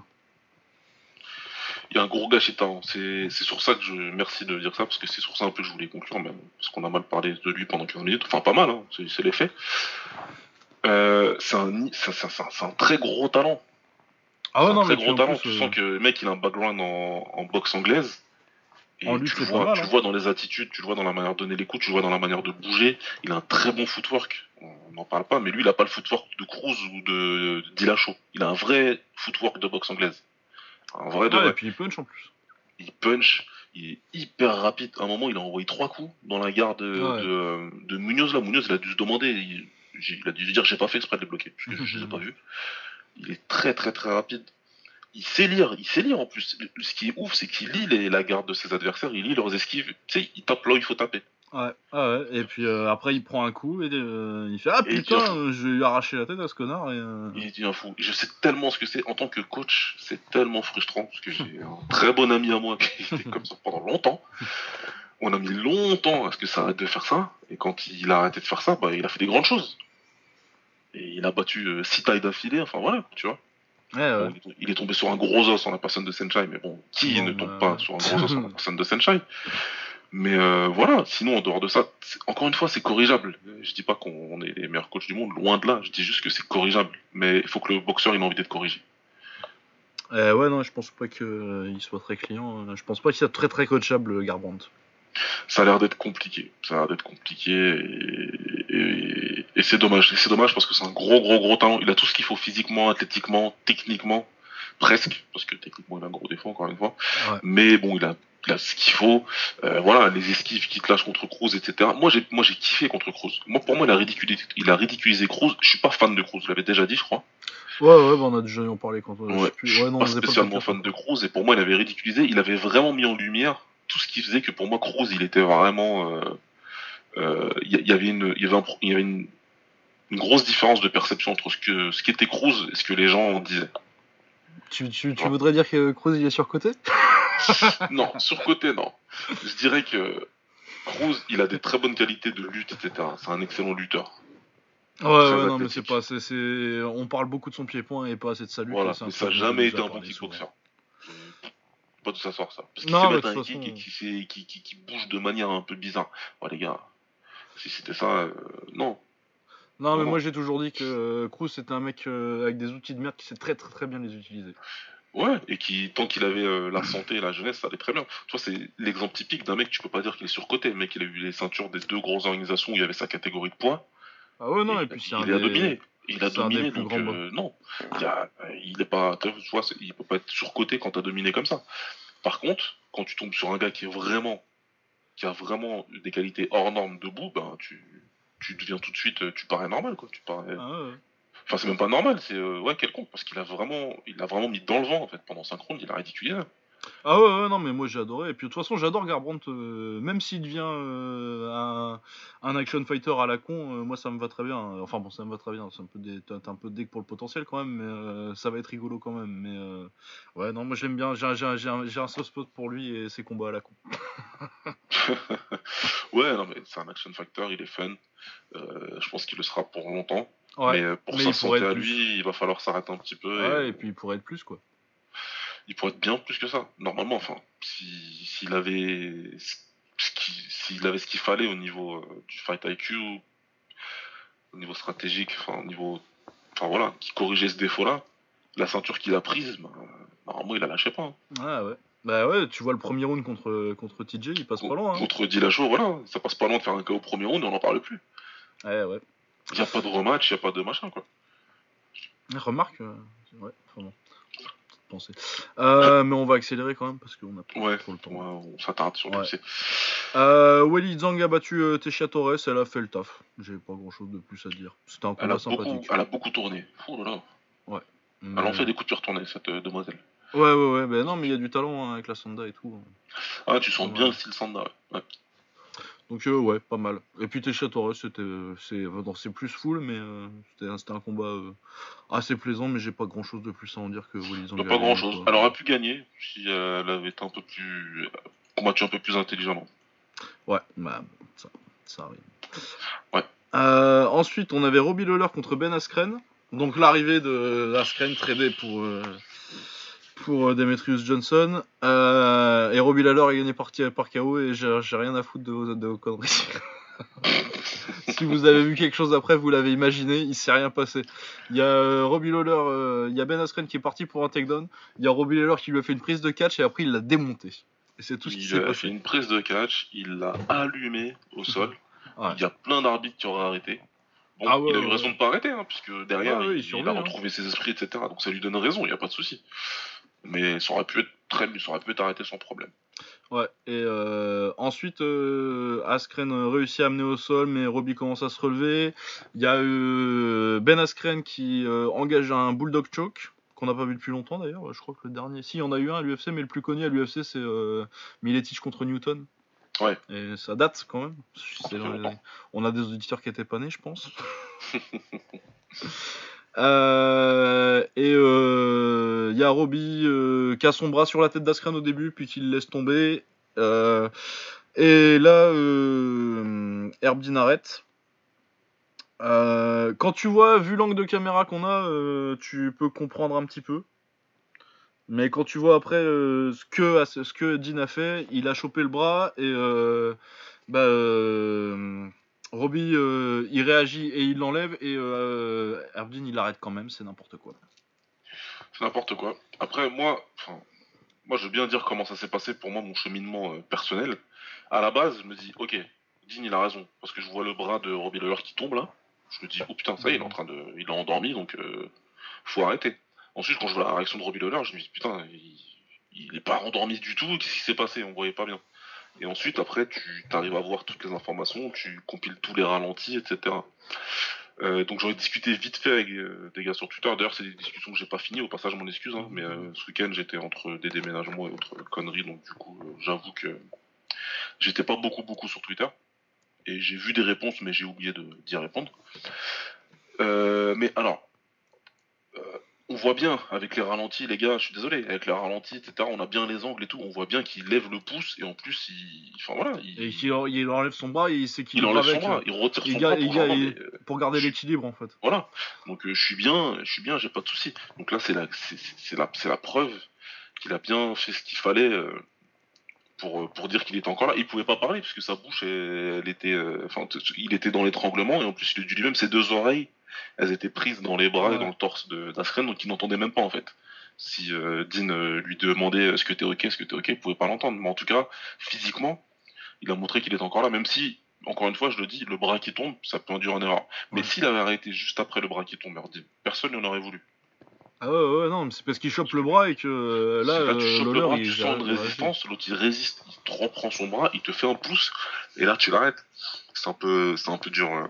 Un peu mais ouais, non, mais moi je pense qu'il avait déjà pris sa décision avant de checker, tu sais, genre quand t'es au taf et que tu fais euh, un truc mécaniquement parce que ça fait partie du truc, mais. Euh, mais en fait, t'es pas, pas à ce que tu fais. en gros, il a dit le truc, c'est ah, il est out, la, la, procédure, tu vois, c'est vérifier la main et euh, arrêter. Mais tu vois, il a pas, euh, il a, il a lancé son geste, tu vois. Je vérifie la main et sans prendre l'information en fait, et il dit bon, maintenant j'arrête. je pense que c'est ça. Donc euh, ouais. Mais ça a plus de conséquences que quand tu fais un truc un peu comme ça au taf. sur ta journée de taf quand c'est quand c'est quand c'est devant des centaines de milliers de personnes. C'est un peu dommage, voilà, c'est un peu dommage. Après, voilà, il y a eu énormément d'outrages parce que de toute façon, Robbie Lawler, c'est un fan favorite. Et Ben Askren, non. et Ben Askren, pas du tout. Donc, euh, évidemment, euh, ça fait beaucoup d'outrage pendant deux ou trois jours. Euh, voilà, hein, moi j'ai vu sur le coup, j'ai commenté sur le coup, puis après je passais à autre chose. C'est comme ça, c'est tant pis, il a fait une connerie l'autre. Il faut le prendre comme Robbie Lawler en fait. Hein. Ah ouais, Robbie Lawler a dit bah ouais, c'est fait, c'est fait. De toute façon, il s'en bat les couilles de tout. Si je peux avoir un rematch, c'est bien, sinon tant pis. C'est comme ça, ça va, ça arrive, ça peut arriver. C'est comme dans le foot, il y a des erreurs d'arbitrage. Dans le MMA, il y a des erreurs d'arbitrage. Il faut décider sur le moment. De là à dire que Herbin c'est l'arbitre le plus nul de l'histoire. Ouais, tranquille. Il y a de la marche quand même, mais il est quand même pas fameux. il fait des boulettes, il fait des bonnes boulettes, ça c'est clair et net. Ah, il est pas fameux ces dernières années là. Euh, ah, ça commence à devenir compliqué. Mais bon, c'est pas, c'est pas, c'est pas si simple que ça de arbitrer un combat. Non, mais voilà. Ouais. Donc, euh, ouais, dommage. Mais en tout cas, le combat était fun. C'est con. Pour ça. Hein. Ouais, ah bah. Surtout le début, quoi. Ouais, ouais. Ah, bah, de toute façon, il s'est passé que ça. Hein. Moi, je me rappelle pas de la suite. Je sais pas, on parlait de quoi depuis 5 minutes? Euh, Bon, on va parler encore de Welter avec euh, Tyron Woodley qui défendait sa ceinture contre Kamaru Usman. Et euh, il l'a pas défendu des masses. je tiens immédiatement, tout de suite, à rendre hommage à, mon co-host, mon co-présentateur, Lucas, qui m'a clairement dit que ça allait se passer comme ça.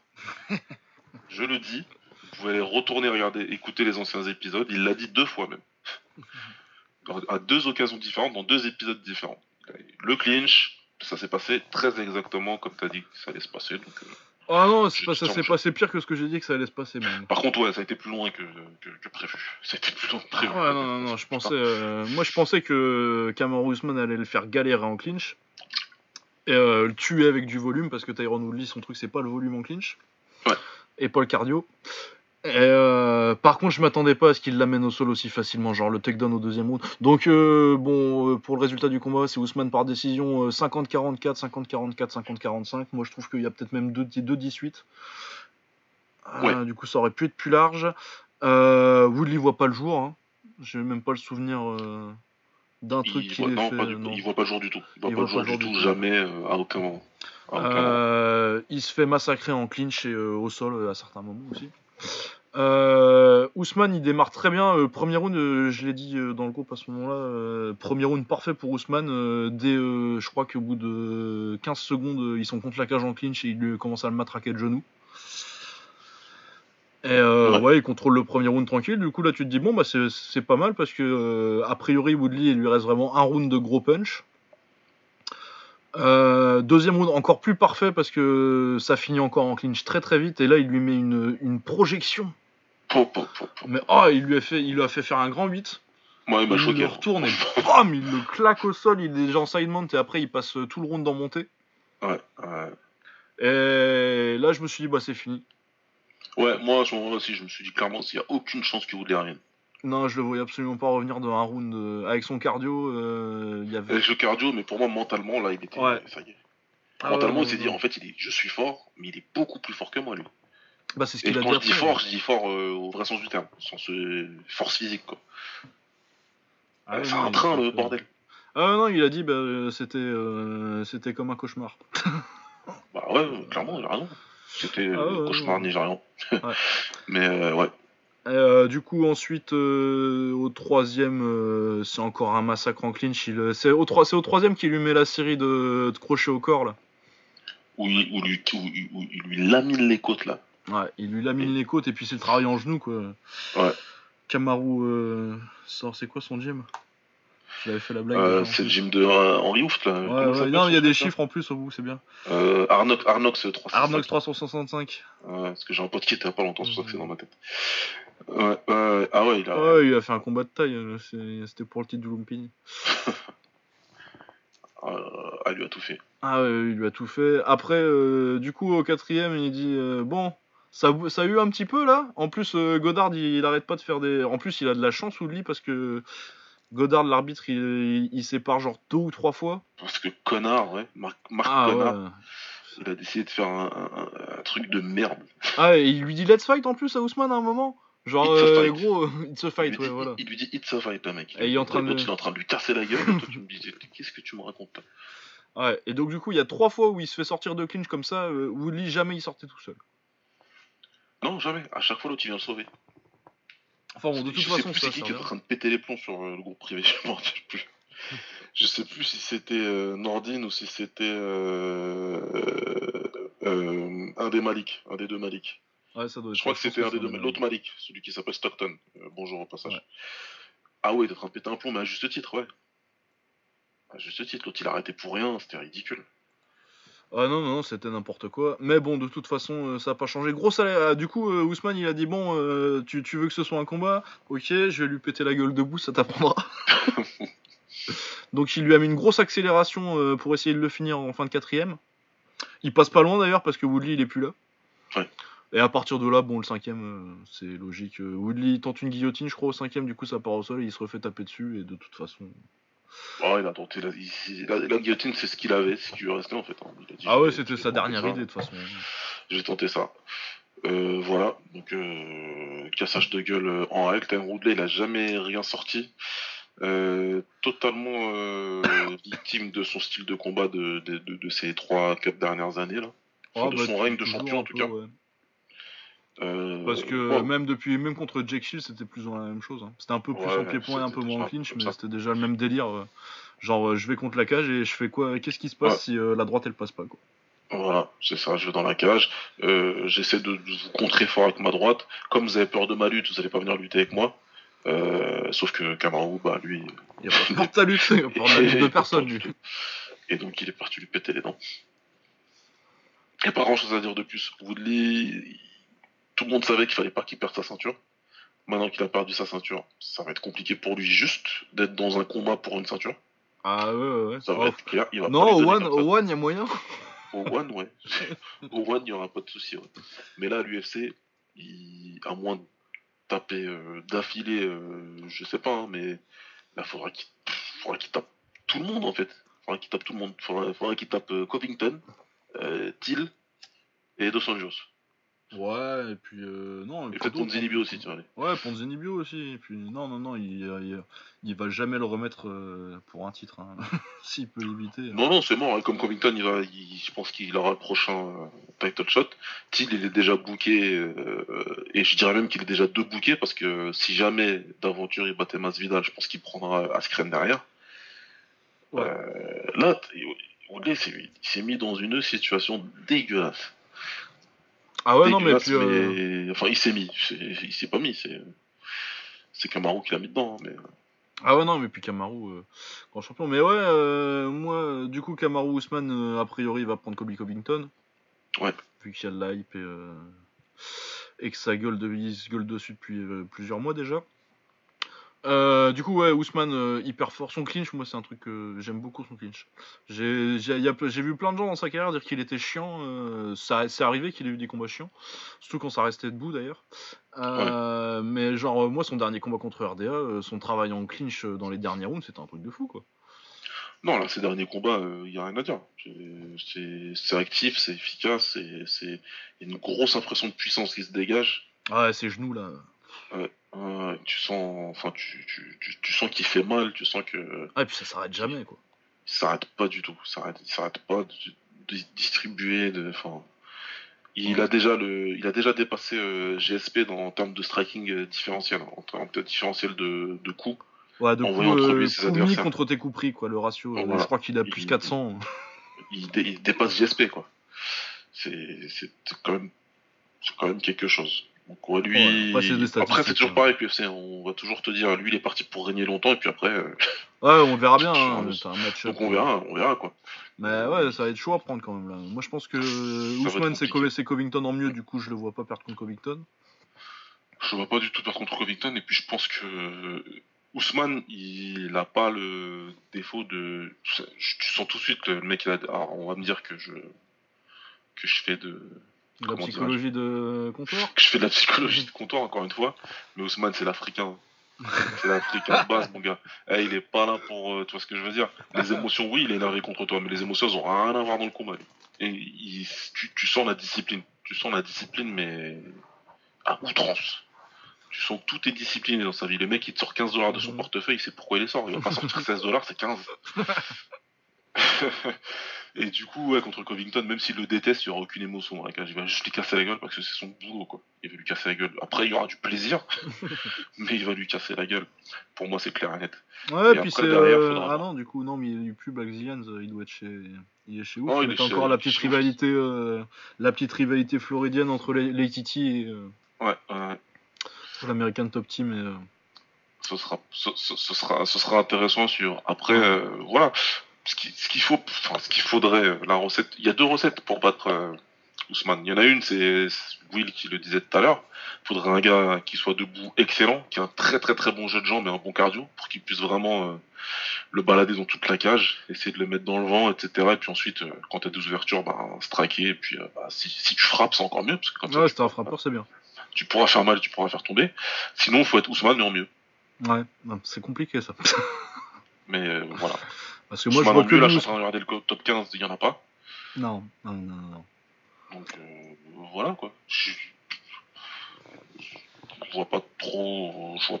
Encore une fois, là, tout de suite. Euh, ouais, non, mais s'il faut, il y a un mec qui va monter euh, en deux ans. et Enfin, non, je vais pas dire qu'il y a champion deux ans, mais genre un mec qui va monter, qui est fort. Il y, y, a un russe qui combat à la CB, là, et dans huit mois, on va dire Ah putain Non, moi, je je, faisais l'exercice pour rigoler tout à l'heure, et puis je me suis dit, euh, un mec qui pourrait faire quelque chose, mais qui est pas dans sa KT, mais s'il est trop gros, peut-être qu'il pourrait monter, ce serait un mec à la Gillespie, tu vois. Ouais, ouais, Gillespie, c'est pas mal. Mais moi, en regardant le top 10, tu vois, un mec hmm qui aurait peut-être une chance. Ouais. Mais euh, l'histoire parle pas pour lui euh, dans ce genre de combat, mais Masvidal. Ouais. Mais c'est bien le genre à perdre. Ouais, c'est ça, ça dépend du jour de Masvidal, parce que c'est bien le genre à perdre une petite décision à la con, quoi.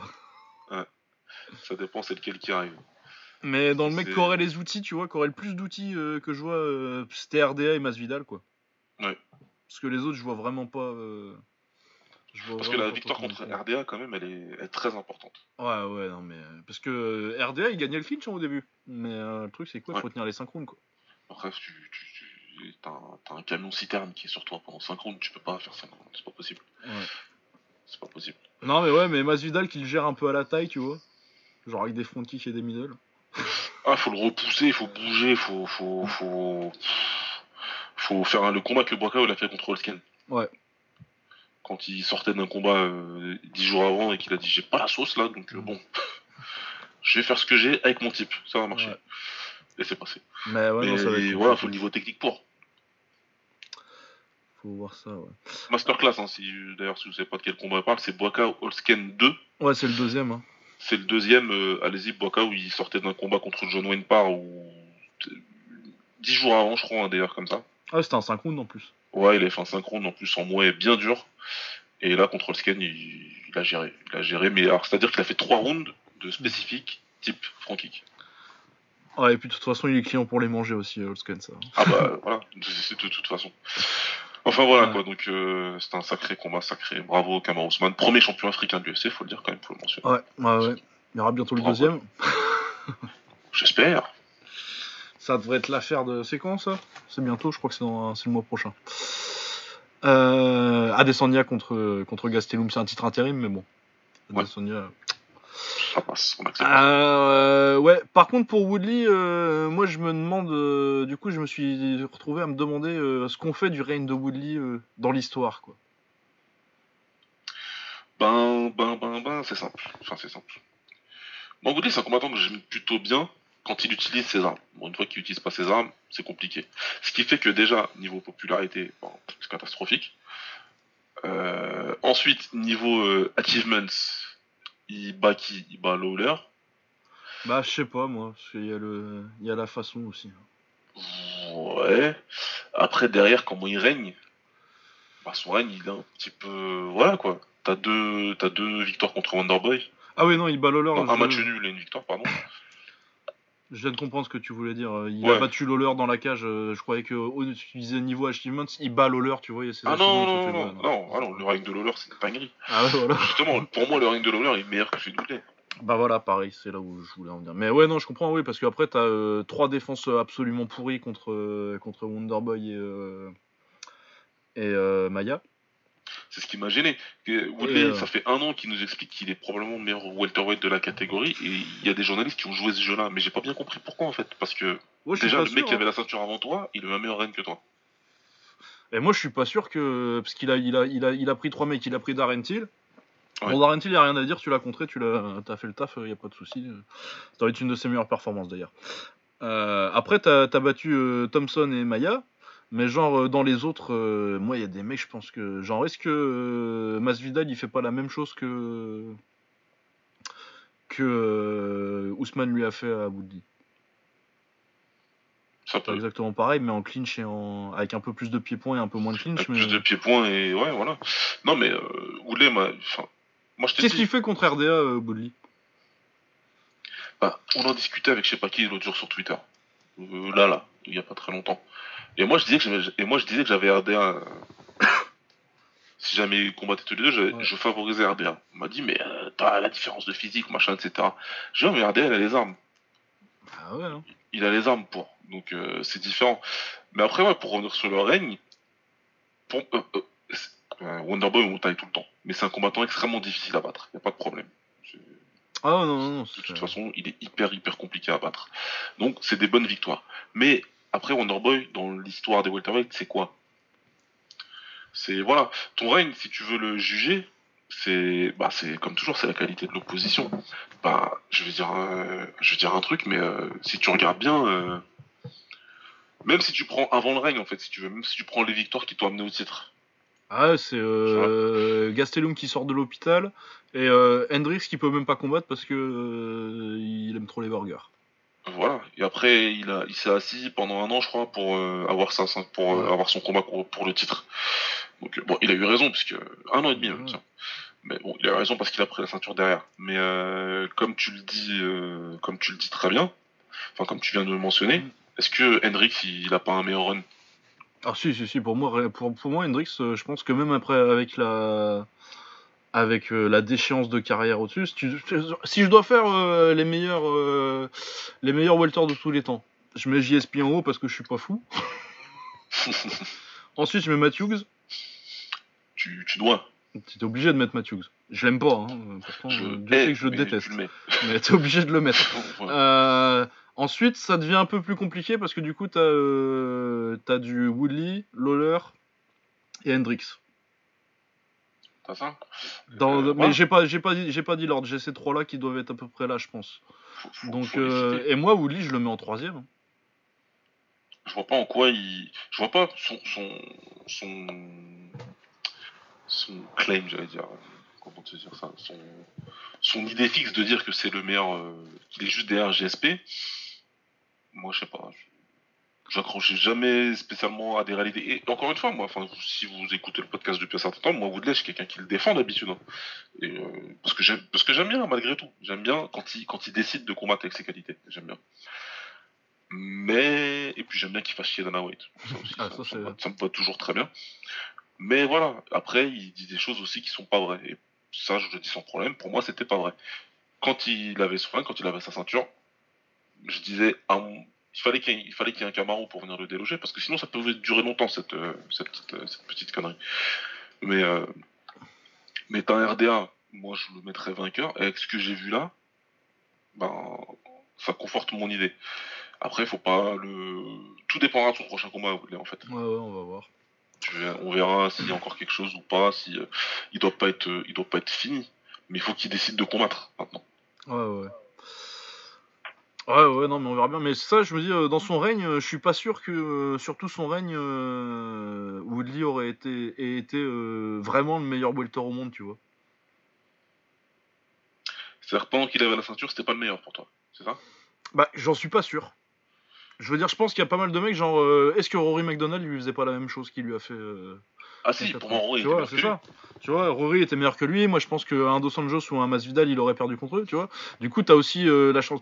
Le truc avec un règne, dans tous les règnes, de toute façon, t'as la chance des match-up. Euh, t'as certains champions qui ont de la chance qu'un mec euh, qui les aurait battus et pas réussi à passer les contenders, tu vois. Un mec qui, est qui, a, été jusqu'au top 8 et qui a pas réussi à passer, mais qui aurait battu le champion, tu vois. Où t'as été protégé par la KT, en fait. Mhm. Et je me demande si dans tous les, dans tous, dans tous les règnes, t'as as un truc comme ça. Mais euh, Woodley, t'en as beaucoup, tu vois. Il arrive, il prend la ceinture à Lawler qui sort des guerres contre Hendrix et, euh, et Condit. Du coup, tu peux te demander s'il était pas diminué. Euh, voilà. Enfin, je veux dire, la question elle peut être posée. Mais bon, il l'a battu, il l'a battu. Mais et après, il fait ses défenses un peu pourries là, qui du coup, il passe euh, un an sur Wonderboy. Pendant ce temps-là, t'as des mecs qui gagnent, qui perdent, tout ça. Et ouais, je, suis, je sais pas si. je suis pas prêt à dire que Woodley, il a vraiment dominé les welters, tu vois. Non, moi non plus.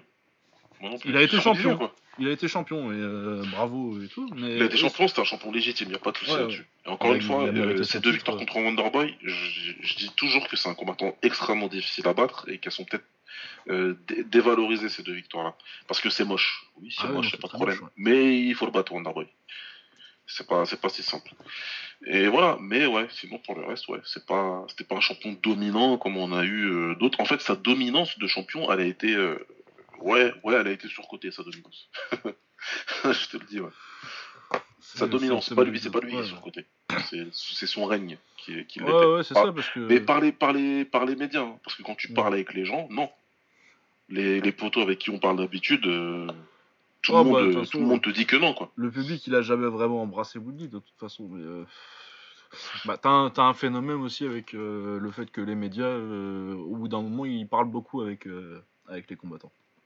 Ah non, mais c'est trop. Mais là, de toute façon, les mêmes médias, moi, avec ce week-end, j'ai compris que c'est de la mm. merde. c'est de la merde de merde. Franchement, ils sont nuls. Et non, en plus qu'on connaît avec qui on parle. Mais franchement, c'est de la merde. Et ah. d'ailleurs, c'est pour ça qu'il me follow pas. Hein, parce que j'étais un peu dur, je crois. ah ouais. Monsieur, monsieur, monsieur, monsieur Bouki. Euh, il t'a une follow, Mouki Hein? C'est-à-dire Ah, j'ai dit qu'il faut arrêter avec les articles putaclic, qu'il faut arrêter. Ah ouais, non, ben ça. Faut arrêter de faire un article avec le nom McGregor dedans pour rien. C'est gentil. Ah, faut gagner Parce que tu peux le faire, mais après, faut pas tenir certains discours derrière. Tu vois, faut, ah, faut gagner ça cohérent. aussi. Non, tu gagnes ton pain, tu gagnes ton pain, mais faut être cohérent. On va pas critiquer les autres qui le font derrière. Dans ce cas-là. Et va pas critiquer Robin Black parce qu'il fait la même chose que toi. Ah ouais, non, mais. Ah enfin, Robin Black quand même. Euh, excuse-moi, il fait la même chose en pire. Voilà. Bon, on va revenir. Ouais, donc euh, ouais, c'est pour ça que je trouve le. Euh, j'ai du mal à cerner ce que je pense euh, exactement du règne de Tyrone Woodley. Mais je pense que c'est, je pense que c'est genre que de top 5 pour moi. C'est derrière Lawler, Hendrix, même avec la chute, la chute aux enfers d'Hendrix. rien que quand t'as fait le combat qu'il a fait contre Georges Saint-Pierre et les deux contre Lawler. Et les deux contre Lawler. Plus la montée en règne parce qu'il est quand même, il a quand même fait un beau parcours avant d'avoir le titre. Ouais, ouais, c'est ça. Moi, je prends, tu prends tout le, tu prends tout le process un peu quand même, et tu dis ouais, c'est, c'est quand même très fort. Bah bon, après, il est pas loin, tu vois, mais ouais, il y a des trucs qui me, qui me dérangent un peu, et t'as un peu, un peu l'impression que les étoiles, elles s'alignent un peu dans la carrière de Woodley pour faire un, champion à 4 défenses. 4, hein, c'est ça? Ouais, 4. Euh, 4, ouais, 4, ouais. Parce que c'est beaucoup de défense. ouais, c'est beaucoup, euh, voilà, Ensuite, euh, donc bravo à Ousmane. Et ensuite, on avait le combat principal. John Jones euh, qui défend son titre euh, nouvellement récupéré contre Gustafsson des lourds légers contre Anthony Smith. Ouais, hein. C'était pas ouf quand même. Hein. Welp, comme ils disent. Ouais, il n'y a pas grand chose à dire. Hein. Ouais, il a gagné largement, il n'y a pas de souci. il s'est fait une petite frayeur en mettant un genou dans la tête de Anthony Smith qui était au sol. Mal, heureusement pour lui, Anthony Smith, il est un peu con. Il, s'est dit Ah non, pour l'honneur des samouraïs, je me relève. Alors qu'il aurait pu prendre la ceinture et, sa prime de victoire, ce qu'il aurait dû faire s'il était. Qu'il aurait dû, merci. malin. C'est pas il aurait pu, il aurait dû. Ouais, non, non, parce que de toute façon, et en plus, tu pouvais même faire ton discours de je suis un samouraï, tu dis, tu, tu fais, tu joues, tu t'en rajoutes un petit peu devant le docteur, et tu fais, oh putain, non, quand, quand le docteur il arrête. Et tu dis, ah non, je suis dégoûté, franchement, franchement, t'inquiète, je te fais un match le mois prochain, y a pas de souci. Mais ça, tu gagnes deux fois. Ah si t'as si moyen de te prendre un rematch avec John Jones, de n'importe quel moyen, hein, tu le prends. tu le prends tu le prends, tout aurait changé. Tout aurait changé. Ah Il passait à une prime de 500 000 garantie, sans compter les, les pay-per-view points, là, comme ils disent. Euh, t'as la ceinture, t'as les sponsors qui vont avec, etc. Enfin voilà, on a discuté, mais. Euh, euh, même moche, même si tu sais que dans ta tête t'es pas le champion, quoi. S'en fout ça. Il y a des. Enfin voilà. Comme, comme je disais tout à l'heure, j'en parlais ce matin dans le groupe avec Will et tout. Parce qu'on me disait que j'avais terminé Boniaski quand il a fait. Évidemment, c'est différent. Mais c'est pas. Euh, non, mais... Le K1 dans le Grand Prix, c'est autre chose pour moi. C'est autre chose. Euh, c'est même pas ça, moi. Euh... rien à foutre. Mais voilà, moi, le. Non, mais. Ça, euh, et Shido, c'est quelque chose pour moi. Non, mais parce que moi aussi, j'ai dit des trucs sur Bonia quand je parlais. Mais les trucs que j'ai dit sur Bonia qui arrête devant. Je crois que je l'ai dit en plus dans l'épisode à l'époque qu'il a tout à fait le droit et c'est la bonne décision objective à prendre ce qu'il a fait contre Badr. C'est quand, quand même très différent. Et que. non, non, moi je. d'un coup euh, particulier, mais l'autre il prend un stomp. ouais, ouais. Et puis, non, mais euh, le. Ce que je voulais dire, c'est que quand je critique la décision de Boniaski euh, de pas s'être relevé, D'ailleurs, déjà, je critique pas la décision, c'est que je le retiens contre lui quand je dois euh, décider des plus grands. Tu vois, le thème de l'épisode, c'était les, les 10 plus grands euh, légers de l'histoire. Euh, léger, lourd de l'histoire. Lourd d'histoire. Et c'est dans ce, dans ce cadre-là que je critique euh, de pas se relever parce que tu te dis oui, tu l'as pas battu, mais c'est quand, on, quand tu discutes dans ce cas-là. Dans le terme, euh, il t'a mis un stomp, tu t'es pas relevé et t'as pris les 200 000 balles, euh, bah, c'est normal et c'est la décision intelligente à prendre et il avait ah. qu'à pas, il avait pas tricher l'autre. Il, avait, fallait pas qu'il soit con, hein, parce qu'il était ultra con. Après, c'était pas lui, c'était la coque, à mon avis. Oups. Non, mais, euh, voilà. Non, mais moi, moi, je trouvais, moi, je trouve, moi, je suis même contre la règle euh, qui dit que le genou il est illégal. Moi, je trouve que ça devrait être légal les genoux comme ça. C'est ce que j'allais dire. Moi, en l'occurrence, pour moi, c'est une règle qui est, stupide, qui est totalement stupide. Et en plus, le pire, c'est qu'apparemment, elle, est acceptée dans la plupart des autres États. Euh. Ouais, parce que c'est leur connerie avec les mains là. bon, c'est, je trouve que la, règle, même les nouvelles règles, je trouve que ça va pas assez loin, mais c'est quand même un peu moins con. Mais c'est, quand même déjà mieux. Là, en l'occurrence, c'est complètement con. Moi, l'autre, il l'a fait. Il aurait pu profiter, il aurait dû profiter, hein, je suis désolé. Hein. Après, ah, c'est cool, hein, c'est génial de dire un gagnant, l'honneur, etc. Bah, le respect d'Ariel Elwani, ça paie pas tes factures, quoi. T'as plus de 40 combats en MMA, franchement, tu, ça veut dire qu'en termes de MMA, en termes d'expérience, tu, approches les Kramiko bientôt. Euh, et là, t'as moyen de changer complètement ta vie, je suis désolé. Hein. Ah bah, franchement, t'y vas. Ah ouais, ouais, même si c'est laid et que tu dis, ouais, les gens ils vont dire sur Twitter que t'es pas, ah oui, pas vrai champion. Ils vont dire hein. que tu n'as pas, que t'as pas d'honneur. Oui, le mec il va te dire ça en train de faire, en train de manger. Mais t'as même pas, t'as même pas besoin de passer pour ça. Tu sais, tu fais genre, euh, ah l'arbitre il a arrêté, c'est dommage, euh, je vais te donner ton rematch tout de suite, John Jones, t'inquiète pas. Et euh, l'honneur il est sauf, tu vois. Tu dis non, tu, tu dis même, je me considère pas le champion, tu vois. Tant que je l'ai pas battu, tu sais, tu, tu, tu, sors des conneries comme ça, euh, les gens ils vont dire ah putain quel guerrier quand même, et tu dis non juste je pouvais pas continuer, je suis désolé euh, pour Jones, tu vois. Euh, tu fais comme ça, et toi t'as eu. par contre non, moi perso je serais arrivé en conférence de presse, mais comme si j'avais mis KO Jones quoi. Non, mais là, vu que son. Ah, j'aurais pété un costard doré, etc. Rien à foutre, ceinture, tête, lunettes de soleil. Oh, oh, c'est moi le champion, les gars. Je suis le GOAT. Je suis le GOAT, j'ai battu le GOAT. Donc c'est moi le GOAT. Tu fais, tu, tu fais une team Sylvia, tu, tu, tu, tu, quittes pas ta ceinture pendant 6 mois, tu sais, il dormait ah avec. Je, je lâche plus. Je fais pire que ces judo, là, qui dorment avec, etc. Je fais n'importe quoi. Je vais au Burger King avec. J'organise des séances de dédicaces, mais non sollicitées, tu vois. Centre commercial, je dis, tiens, je te signe ton t-shirt. Et puis après, tu fais le rematch et tu reprends encore 500 000 derrière, et puis après, puis après tout va bien. Bon, c'est comme ça, il a fait sa décision, écoute. Euh, ah bah bravo à lui. Tant mieux pour lui. Euh, Mais John Jones, John Jones. On va parler du combat un petit peu, ouais, quand même. Euh, ouais, bah comme un combat de John Jones qui se passe beaucoup debout, quoi. Moi, je suis, je suis frustré quand je regarde John Jones combattre. c'est quand t'as une sensibilité kickboxing et Muay Thai, c'est c'est frustrant. Ah ouais, non, parce que tu sens que le l'IQ, euh, le, il est fait pour ça, quoi. Mais il a un coach de merde. Mais on lui a appris à mettre des coups bizarres. Mais qu'est-ce que c'est intelligent quand même, putain. Ah ouais, non, c'est ultra intelligent, mais euh, du coup, moi, j'imagine ça optimisé euh, pour, pour tenir compte de ses points forts et de visiblement son instinct pour le clinch qui est, un truc de tueur. Et tu dis que s'il avait plus d'entrée en clinch, euh, un, vrai middle qui savait un peu mettre bien ses kicks. Euh, ah putain, la frustration. Ça, tomberait, euh, ça tombera encore plus, ce sera encore beaucoup plus fort. Mais c'est comme ça. Mais c'est vrai quoi, on a vu à peu près pareil. Hein. Il a son, il a ses collés, son niveau stand-up. Par contre, après, il y a plein de choses que j'ai beaucoup aimé. la gestion de, de, la distance, bien sûr. la sélection de coups. Ouais parce que c'était vraiment pas mal de ce côté-là. Il sortait les coups de quand il fallait, il variait super bien les zones de frappe. Donc euh, Anthony Smith, il savait jamais où ça allait venir. Est-ce que c'était en haut? Est-ce que c'était les jambes en bas? Est-ce que c'est le coup de pied retourné, machin et tout? Alors le retourné était vraiment rapide. Enfin ouais, je sais pas, ouais, il est, il est spécial ce combattant. On peut dire ce qu'on veut, picogramme, machin. Ah non, mais le talent, euh, le talent et puis surtout l'intelligence, quoi. C'est quand même quelque chose. Au niveau cerveau, c'est.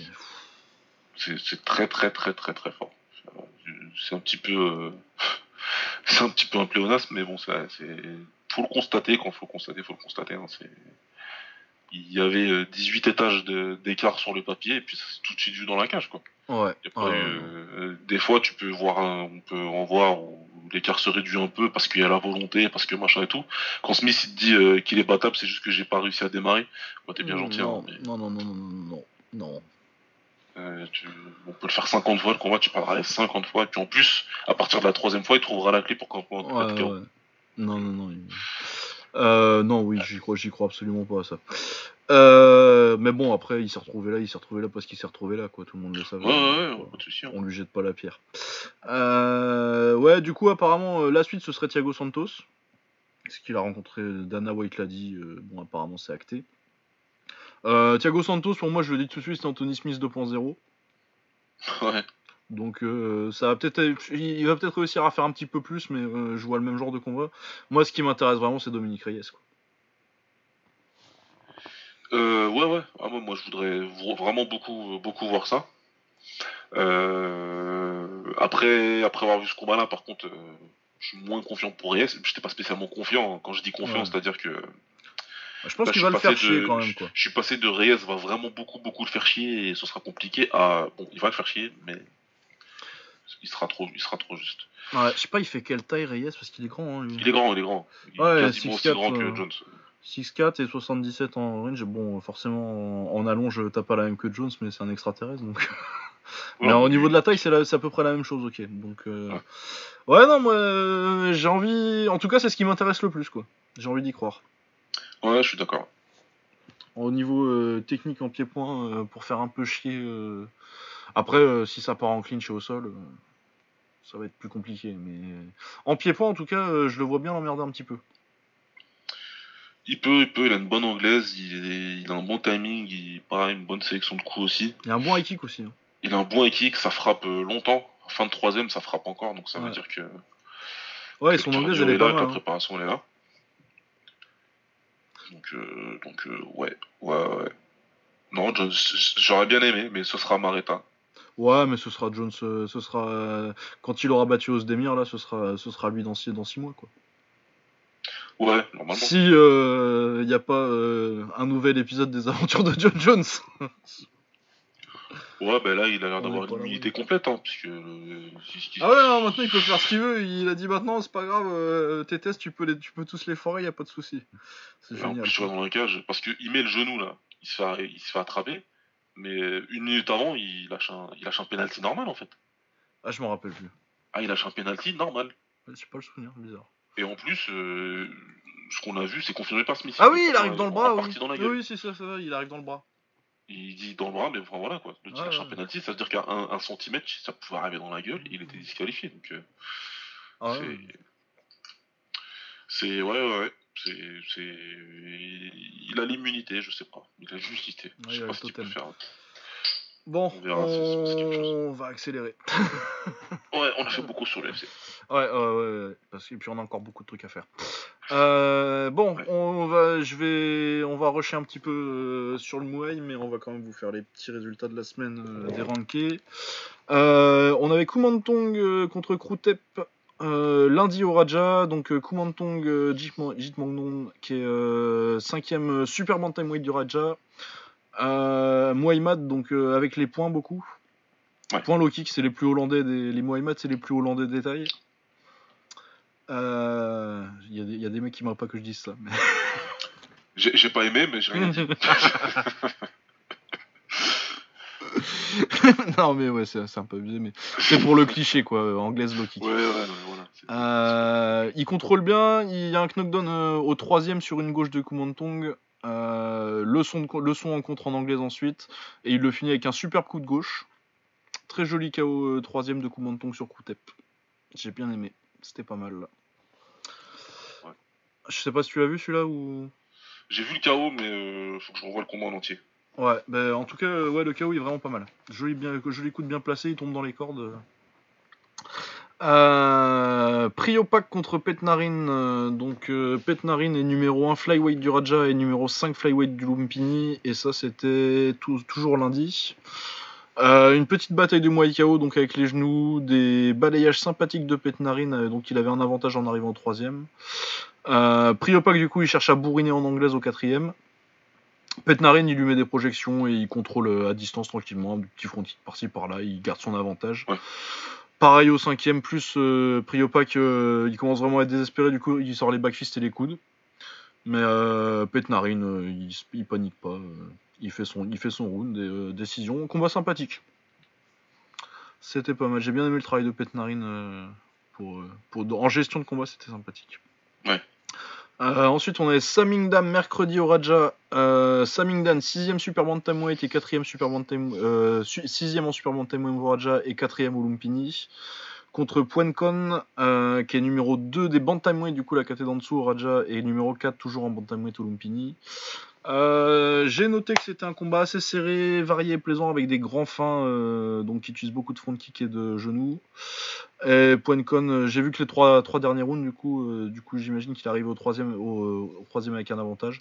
Et il protège bien, il gère bien, mais c'était serré, plaisant, vraiment techniquement c'était pas mal. On a eu pas mal de, techniques, un peu d'anglaise, un peu, surtout des jambes et, des genoux, mais c'était assez varié, c'était cool. Ouais, au revoir. À voir. Euh, ensuite, on a Kupayak euh, jeudi au Raja, donc euh, numéro 1 du Lumpini en featherweight, numéro 2 du super, en super bantamweight au Raja, et Kompatak qui est numéro 1 super bantamweight du Raja. et ben ça a été, c'était le au niveau rankings, c'était le combat le plus, le meilleur sur le papier entre les mecs les plus, les rankés le plus haut. Et moi, c'est un peu ma déception de la semaine. Euh, les deux premiers rounds, ça s'est cherché un peu en jambes, euh, mais c'est deux euh, qui sont plutôt Muay KO d'habitude. Du coup, les deux premiers rounds, quand t'as deux Muay KO qui se cherchent un peu en jambes, les deux premiers rounds, parce qu'ils savent qu'ils peuvent pas clincher avant le troisième, c'est pas top. Ouais, c'est, un petit peu sloppy, comme on dit. Ouais, ouais, ouais, ça, ça balance un peu les middle n'importe comment. Enfin, c'était pas. J'ai pas trouvé ça ouf, et euh, continue. Il arrive avec un avantage au troisième et il protège, mais j'étais pas c'est logique, mais j'ai pas été euh, pas. En plus, en fait, c'est des combats, un combat de clincher qui n'ont pas vraiment clinché assez en fait. Et, euh, et puis c'est déjà pas trop ma cam d'habitude. C'est pas, je préfère un peu les films moi. Ouais. Mais ouais, non, j'étais un, j'étais un peu déçu. quand j'ai vu que t'avais rien mis dans les notes, je me suis dit, celui-là, c'est le dernier que je vais regarder. Ouais, bah euh, non, mais de toute façon, en plus, pour la petite histoire, j'ai perdu des notes, j'avais des notes un peu plus. Et euh, vraiment, c'est celui que j'avais pas envie de me retaper pour me retaper les notes. Donc, je me, je, me, je, me, le suis remis un peu, j'ai revu les deux premiers rounds et j'ai fait, ah oui, c'est ça que j'avais dit. du coup, la mémoire. ensuite, on avait Hercules, ancien champion mini flyweight du Raja, mais qui est maintenant en light flyweight, donc deux KT au-dessus. Non, en flyweight maintenant, donc deux KT au-dessus, ouais. ouais. Euh, contre Petr Prab, euh, il était un peu en galère. Euh, Hercules, pareil, c'est un clincher. Hein. il a perdu son titre mini flyweight en décembre contre un japonais. Nadaka, je crois. ouais, plutôt clincher. il était un peu en galère en début de combat. Il se faisait un peu dominer avec le front kick middle. Et finalement, il y a des projections bien, placées au troisième et au quatrième qui font qu'il gagne le combat. Il s'en sort vers au clinch. Euh, du coup, j'imagine qu'il devait galérer pas mal au niveau du poids pour descendre en mini flyweight et que du coup, c'est pour ça qu'il se retrouve en flyweight maintenant. Mais euh, ouais, grand et clincher, euh, c'est pas mal pour, en général pour bien squatter les rankings ouais. au Raja. Après, ouais, c'est pas forcément tellement ma cam. Ouais. Euh, Kumandoy, cinquième, toujours la même carte du coup. De toute façon, ces temps-ci, c'est le jeudi, hein, la meilleure carte qui passe sur Bectero sur YouTube et le vendredi au Lumpini. Euh, du coup, on a Kumandoy euh, numéro 5 euh, en bantamweight au Lumpini et contre Kong Mang qui est numéro 4 super flyweight au Lumpini et numéro 3 super flyweight au Raja. donc ça, arrive au troisième, hein, j'ai vu que des highlights. Kumandoy le tabasse en anglais en fin de troisième, il met un gros balayage en début de quatrième et à partir de là, le combat il est fini en fait. Ouais, celui-là j'ai vu, ouais. C'est exactement ça, ouais. C'est en fait, après, une fois qu'il a fait cette différence. Euh, bah, c'est irrattrapable si t'as pas un knockdown. Euh, donc, euh, Et après, c'est un peu ce qui me gêne hein, dans, le, dans le d'aujourd'hui. Hein, ah ouais, c'est ça, hein, mais moi je comprends que. Il a clairement abandonné. Ah ouais, ouais, non, mais c'est. De toute façon, vu que les points ça vaut plus rien, à moins que tu fasses vraiment mal au mec. Il, il, a plus rien fait derrière, quoi. Il a quasiment plus rien fait derrière, en fait. Il s'est dit que c'était terminé, donc bon. Bah ouais, faut, faut boxer le mois prochain. Si tu prends un KO, ça prend plus longtemps. Euh, ouais, voilà, c'est ça. Hein, donc, euh, il gère, il gère, il gère en se disant, bah, de toute façon, je serai le prochain, et puis c'est tout, quoi. Mais, euh, mais, pour les spectateurs, c'est bof. Bah, de toute façon, c'est le problème. Je parlais justement, j'expliquais le scoring en Muay Thai à.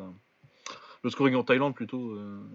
à, à Kaposa, et ouais, c'est depuis le début des années 2000 à peu près. Ouais. les points, ça vaut plus rien les low kicks ça vaut rien. Il euh, y a un gros gros gros euh, focus qui est mis sur euh, le clinch, les middle et, les projections et tu peux dominer entre guillemets un round en pied-point, prendre une projection au quatrième et ton combat il est foiré. Exactement. Donc euh, ouais, c'est pas. Après, ça veut pas dire que le Muay Thai c'est devenu de la merde, hein, c'est toujours bien, mais euh, quand tu compares, euh, quand tu compares au combat des années 90, les combats ils étaient mieux quoi. T'as connu avant, voilà quoi. C'est pas, pas du tout la même chose.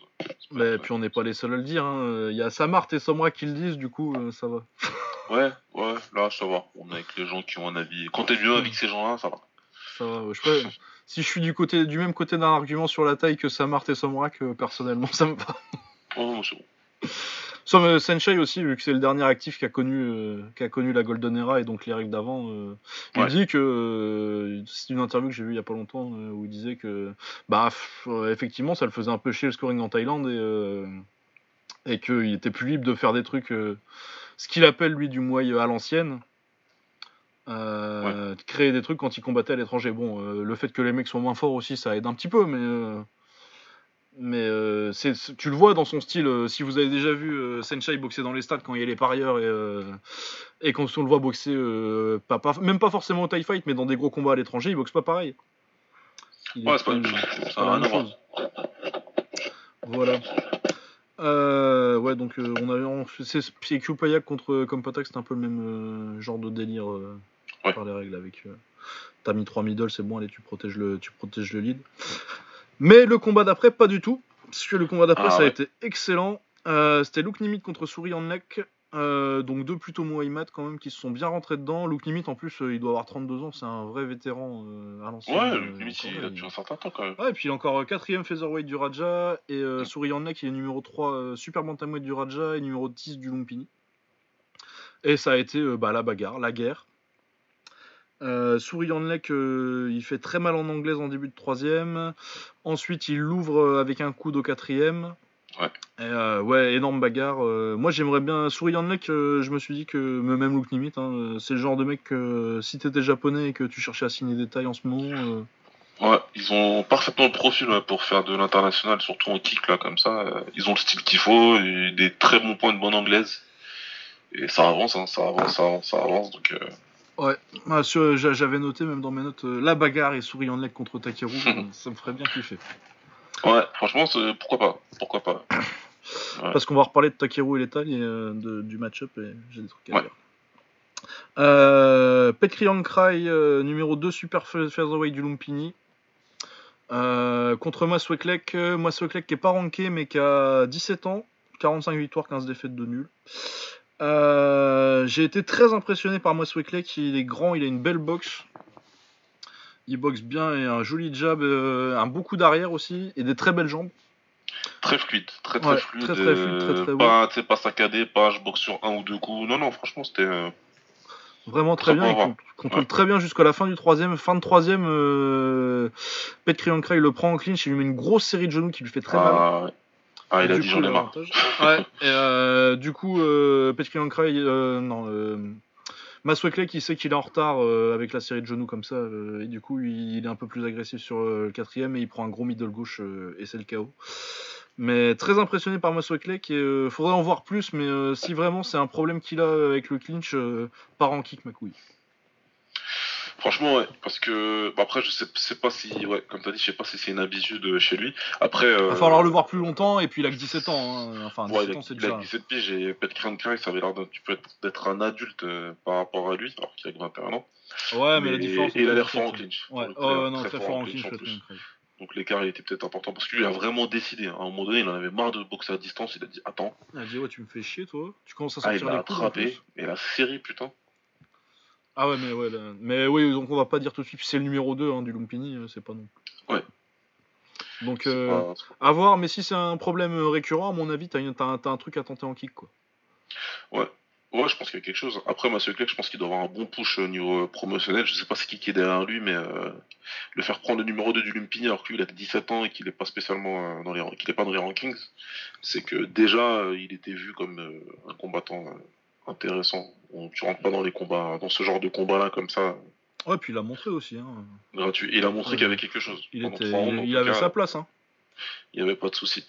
Maintenant, ce sera à voir. Mais je suis d'accord. Il, y a, il y a quelque chose pour il y a clairement quelque chose pour le kick au niveau du style. Euh, ouais. Ça peut être vraiment pas mal. Ouais. Euh, ensuite, on a Bonglong euh, Kong Swan pour Restart. Je vais arrêter de dire les noms entiers. Contre Saming Det. Noranu Wajim, ça, ça, je sais le dire. Ouais. Euh, Saming Det qui est numéro 1 bantamweight du Raja contre Bonglong qui, à ma connaissance, est pas, est pas ranké.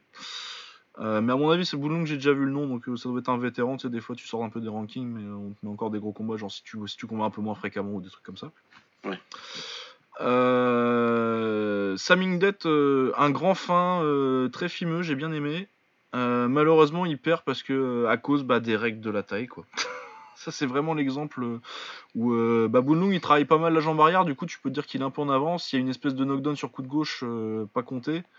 Mais euh, moi, c'est largement Samingdet qui m'a le plus impressionné sur ce combat. Après, je sais, il a perdu logiquement euh, selon le scoring et tout. Hein, mais... Ouais. C'est ce genre de combat qui, ouais, qui, quand je commence à suivre le moi il y a quelques années, je comprenais pas. Il y avait plein de décisions, je les comprenais pas en fait. pour moi, c'est lui qui a gagné, machin et tout, c'est sûr. Puis après, quand tu finis par comprendre le pointage, ouais, tu te dis, ok c'est comme ça. Ouais, t'as un knockdown. Euh, bon, ça y a pas de compte, mais euh, ça compte quand même de faire tomber ton adversaire avec une frappe. Et il y a une projection au bon moment, tu vois. Et euh, ouais. Saming Duck qui faisait le plus beau le plus beau travail pour moi, mais ça suffisait pas à rattraper un tout petit écart fait Enfin bon. Voilà, c'est un peu frustrant. Mais après, bravo à Boulung. Mais moi, vraiment, si, j'ai si, je vais, si je revois les autres sur une carte, je sais que Saming Dead, je vais regarder, tu vois, alors que c'est lui. Ouais. Euh, ensuite, on avait Saxit. Euh, Saxit. ouais, Saxit. Ouais, lui, c'est Saxit, ouais. Numéro 3, Super Bantamweight du Lumpini contre Kim et Santi Ubol. Euh, qui est pas ranké, mais que j'ai déjà vu euh, en faisant mes playlists contre des rankés assez souvent. Du coup, il doit être quand même pas trop mal. ils se sont pas mal asticotés tranquillement. Ça a été un combat très Muay Thai, donc vraiment sur les jambes. Ouais. Et ouais, non, vraiment très cool avec Saxit qui prend qui refait son retard parce qu'il y avait, un, y avait un, petit avantage pour Kim Loy qui a un très bon high kick gauche et des bons tips sur les, sur les deux premiers. Et euh, il y a des échanges de, middle avec saisie, euh, saisie de jambes où euh, t'en as un qui saisit le middle, qui relance un middle qui se fait saisir. Enfin, il y a des putains d'échanges de middle à l'ancienne. Il y a un très beau petit balayage sur saisie de, sur saisie de middle au quatrième qui, qui fait vraiment revenir Saxit qui redonne l'avantage à Saxit. Après, il gère le cinquième. Euh, franchement, c'était vachement bien. Au niveau technique, si vous, c'est pas forcément euh, le combat qui parle le... au plus de monde possible, mais si vous aimez bien les échanges euh, vraiment des jambes, des jambes, des jambes, c'était vraiment pas mal. Eh ben écoute, ouais, celui-là, faut que je vois moi. Ah ouais, non, vraiment, en, en c'était pas mal. Ce sera demain. comme on voit surtout des beaucoup de Muay Thai ces temps-ci. Ah non, mais c'est devenu euh, la mode. ah bah c'est devenu euh, le style, hein. tu vois que des grands tout fins de Waikao. Euh. Ouais, ouais, franchement, il y en a de plus en plus. C'est intéressant. il, y a eu, une petite ère de film là, et puis, mais j'ai l'impression que c'est un peu fini là. Ah, mais j'en j'en ai trouvé 2-3 là qui me, qui me plaisent bien. Après, ils passent pas forcément à chaque fois le top 5 parce que dans le top 5, vraiment, c'est plein de, plein de clinchers. Mais il y a, y a encore des mecs bien kiffants. Euh, du coup, on va pouvoir passer à l'anglaise. Ça va, on a rushé un peu la, taille, on va être un peu, plus dans les temps. Euh, on avait Eris Lara contre Brian Castano qui ont fait match nul. Euh, et c'était un très bon combat, un match-up très intéressant au niveau style avec donc Eris Lara, le cubain. donc il est cubain, donc il est technique. Parce que tu peux pas sortir de Cuba sans être technique. Euh, et Brian Castano qui est euh, argentin et euh, qu'on connaît pas mal en France vu qu'il est venu boxer contre Michel Soro qui l'a battu et Cédric Vitu qui l'a battu aussi pour défendre son titre. Ouais. très bon boxeur, très action fighter, on aime beaucoup. Euh, Risland Lara a contrôlé les deux premiers rounds en technique, il le contre bien. Après, entre 3 et 6, t'as Castano qui lui met une très belle pression, très bien discipliné, beau travail encore. Euh, t'as Lara qui reprend un peu l'avantage euh, en milieu fin de combat, donc euh, les, rounds 7 à 8-9 à peu près. Et Brian Cascano qui prend les derniers en remettant la pression, un coup de pression à la fin. ça fait match nul, moi ça me va. Moi ça me va, sinon j'avais Lara avec un ou deux points. Ah deux? Ouais, donc un round de plus quoi. Un round de plus, quoi. Ouais, ouais, ouais, moi c'était. Moi c'était 7-5 Lara. Euh, ouais, voilà. 7-5 euh, Lara ou match, match nul, il me bat très bien en fait. Mais ouais, moi j'avais le match nul, je crois, de mémoire. il y a des rounds serrés, mais euh, du coup, si Lara le gagne, c'est pas un scandale. Mais ouais, pour moi, match nul, c'était un... ça représentait bien le combat. Ouais, aussi. C'était un combat plaisant, plutôt fun. Euh, Castano, il a fait beaucoup mieux que je pensais. Je pensais pas qu'il à casser la distance comme ça. Je pensais ah non, moi non plus. Moi, je pensais que ce serait tout le combat les deux premiers rounds, quoi. Ouais, voilà, c'est ça. Je pensais qu'il serait trop compliqué de passer le bras avant et qu'il aurait peut-être un peu peur du, du, bras gauche de là, parce que tu sens qu'il fait vraiment mal. Mais non, non, franchement, il est bien monté les mains, il a bien, il est bien resté sur son truc. Dommage qu'il ait eu les petites baisses euh, de régime, parce que euh, sinon il aurait pu peut-être. Ouais, il y avait la place, hein. Ouais, il aurait pu peut-être faire autre chose. Mais c'était un bon combat, c'était un bon combat, franchement. Euh, ah ouais, non, mais puis de toute façon, euh, énorme performance de Castano, parce que si vous avez entendu la dernière fois qu'on a parlé de Castano, euh, j'ai dit qu'il aurait pu sa ceinture parce qu'il boxait Lara, et euh, bah il l'a encore. Il a pas gagné, mais, mais énorme performance, et j'y croyais pas du tout, donc bravo. Bravo, bravo. C'était un peu tout, sinon il y a Louis Ortiz qui a gagné, mais c'était un combat routine, routine, donc on en parle. Ouais, c'était assez chiant. non, moi non plus, je l'ai pas vu. on va passer directement à nos awards. Qui est ton combattant de la semaine? Ah bah c'est Kamar Ousmane. Là. Bah pareil, qui tu veux mettre Là, il n'y a, rien à dire. Ah non, il n'y a rien à dire euh, quand tu fais ça au champion. Ah. Euh, le combat de la semaine. Euh, le combat de la semaine à contre-coeur. Parce que ça dure qu'un round, mais c'est Garbrand contre Munoz. Ouais, c'est un de mes candidats quand j'avais pas décidé encore, mais du coup, moi je mets Surian contre Luke, Nimit. Ouais, tu me diras, il, vaut peut-être plus euh, le combat de la semaine en plus. Ouais. Ouais, parce que Synchrone, Ouais, bah ouais, en plus, c'est vrai. Non, ouais, c'est moi, c'est la bagarre. Je change. Donc, Souriant Leg contre Look Nimit. Ouais. Euh, il est sur YouTube, euh, enfin les trois, les trois derniers rounds, parce que comme d'habitude. Encore qu'il y avait la fin sur le truc de Bectero, mais c'est la fin du cinquième, on s'en fout. Mhm. Mais c'est là que j'ai vu qu'il était coupé, je dis, oh, va falloir que j'aille le voir ça. Il y a du sang. Euh, le chaos de la semaine. Walker. Ouais, Walker. Moi j'avais Johnny Walker, Kumantong ou Munoz. Et je pense que c'est Johnny Walker quand même. Ouais, c'est le plus. Nous sauter, il est vraiment. Ouais. Mais le, le coup de Kumantong, pas mal non plus. Ouais, ouais. J'ai vraiment bien aimé. Petite mention. Soumission de la semaine, je vais pas en mettre parce qu'il n'y a pas eu de soumission cette semaine. Ouais, pas que j'ai vu en tout cas, mais. Bah, il y en a eu une techniquement, mais. ouais, ouais. Ça n'est jamais arrivé. Euh, la perf de la semaine, je pense que c'est assez facile aussi. Kamaru. Bah, Kamaru Ousmane. Euh, et dans les critères. Et dans mes critères, euh, ouais, ouais, que ce soit. Vraiment, c'est pile dans mes critères. Le gars, il a pas vu le jour en face. Ouais, ce qu'il a fait, c'est incroyable. Incroyable, c'est contre un champion, rien à dire. le comeback de la semaine. le comeback de la semaine,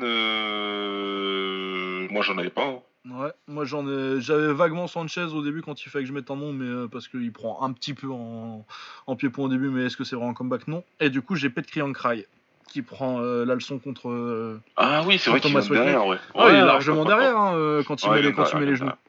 Donc ouais. Cry contre Masweklek. Ouais, ouais, si, c'est vrai. L'upset de la semaine. Encore Camaro. encore Camaro, ouais, ouais. Enfin, encore que moi j'avais dit que ça arriverait. Euh, c'est quand même, c'était quand même. Euh, mais j'avais dit que de toute façon, euh, je comprenais pourquoi Woodley était favori. Sinon, j'avais Castano qui fait le match nul. Ouais, c'était pas, c'était pas attendu. C'était pas attendu, mais plutôt Ousmane. C'est quand même un petit upset, ouais. ouais. Sous Ousmane, t'as la manière aussi, quoi. L'espoir de la semaine. Euh, alors, hein. comme toi, j'avais mis Walker, mais bon, je sais pas si c'est toujours un espoir ou. Euh... Bah, je sais pas, on l'a pas vu combattre plus de 30 secondes, donc je pense que oui. Mais... ouais, ouais, c'est pas faux. Mais sinon, euh, moi j'ai Masweklek aussi. Euh, même s'il a perdu. Pour le coup, moi, même s'il a perdu, il a 17 piges et j'ai envie de le revoir. C'est quand même suffisamment impressionnant. Ouais. Donc, moi je mets plutôt Masweklek que Johnny Walker en fait. Ouais. le français de la semaine, il n'y en avait pas en action cette semaine, il me semble. Non dans des combats majeurs en tout cas. Et on va pouvoir passer tout de suite à nos previews. Il euh, y a l'UFC Derek Lewis contre JDS. Je vais juste jeter un coup d'œil parce que euh, mes notes sont pas piquées d'un ton. J'ai mis. On s'en branle un peu pour être honnête. bah voilà, euh, c'est tout. Ouais, il y a Derek Lewis contre Junior Dos Santos. Il y a. Il y a Eliseu Zaleski dos Santos, un autre dos Santos, euh, Curtis Milander, ça devrait être violent, mais à part ça, vraiment. Il y a Benil Darius contre Doudebeur, c'est sympathique, tu vois, mais bon. Sinon, c'est tout, quoi. Le reste, je m'en fous. Honnêtement, oui. Oh là là, je m'en fous. Ah J'en ai rien à foutre. Donc, euh, ouais, vous irez écouter Octogone euh, la semaine prochaine. Euh, voilà. le Glory 64 en France à Strasbourg. Yous, on espère que tu vas kiffer. Non, malheureusement, on n'y va pas. Malheureusement. on en avait déjà parlé un peu la semaine dernière parce que je sais pas pourquoi je croyais que c'était cette semaine. Euh, donc euh, Grigorian contre Doumbé.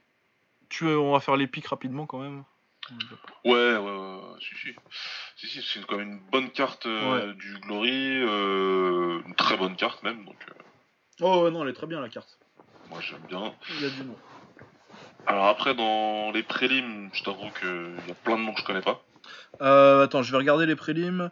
Euh, billet contre Palandre. Euh, ça, ça, ça c'est pas mal. Du, français qui monte. Ouais. Contre Steven. Steven, j'ai fait une playlist, mais j'ai encore rien regardé. du coup, j'ai juste une idée de l'ordre de ses combats. c'est un Allemand, il est en, il est en moyen. J'irai voir du coup tranquille. mais, Beyrak, par contre, j'aime beaucoup. Je, d'ailleurs, je l'ai dans mes, j'ai dû le mettre dixième, je crois. non, Beyrak, ouais, il, est dans il est dans mes rankings. Beyrak est très bon. Il euh, y a beaucoup de noms que je connais pas. Dans les, sinon, dans il y a Fosciani qui, s'est fait démonter par euh, un Allemand qui s'est fait démonter par Masaki Noriri qui boxe. ah, euh, c'était lui, ça, je me souviens. Ouais, c'est lui qui s'est fait défoncer au crush, je crois que c'était, ou au crush ou un K1 de cette année qui s'est fait défoncer par Noiri. Ce qui arrive à des gens très bien, Noiri étant le numéro 1, 67 kg du monde, on ne présume pas de son niveau sur cette défaite. sinon, les autres, je connais pas trop. Euh, à part Ulyanov contre Glunder. Ulyanov qui est dans mes rankings hein, euh, en fin de top 10. Glunder, ouais, c'est pas mal. Ça peut... c'est pas mal. Ça peut être dégueulasse si Glunder décide que ce soit dégueulasse, mais ça peut être bien. Mais Ulyanov, en, général, j'aime bien. C'est pas le plus fan-friendly, mais moi, c'est un style qui me parle à la russe euh, assez Ouais, c'est très efficace, moi, j'aime bien. Et je le vois bad Glunder, moi, perso. Ouais, moi, je le vois bad Glunder aussi. Euh, on a Itai Gershon contre Goldie Galloway. Ouais. Euh, Goldie Galloway, j'avais trouvé ça pas trop mal sur son premier combat, qu'il avait perdu d'ailleurs, mais j'avais trouvé ça un peu intéressant, alors que Gershon est un tough boy. Donc. et que Gershon est juste meilleur de toute façon et largement ça doit être le mec le plus sous-côté au Glory je pense. Ouais je pense que je pense qu'il est quand même très très très fort. Très très fort et puis beaucoup plus jeune qu'on le croyait euh, à la base. Moi j'étais persuadé qu'il avait la trentaine et en fait il a genre 25 ans. Donc euh, ouais non très très fort et euh, ouais je pense que Galloway a un petit potentiel mais c'est beaucoup trop tôt pour lui. Gershon faut qu'il boxe les meilleurs de la catégorie Glory, il a le niveau.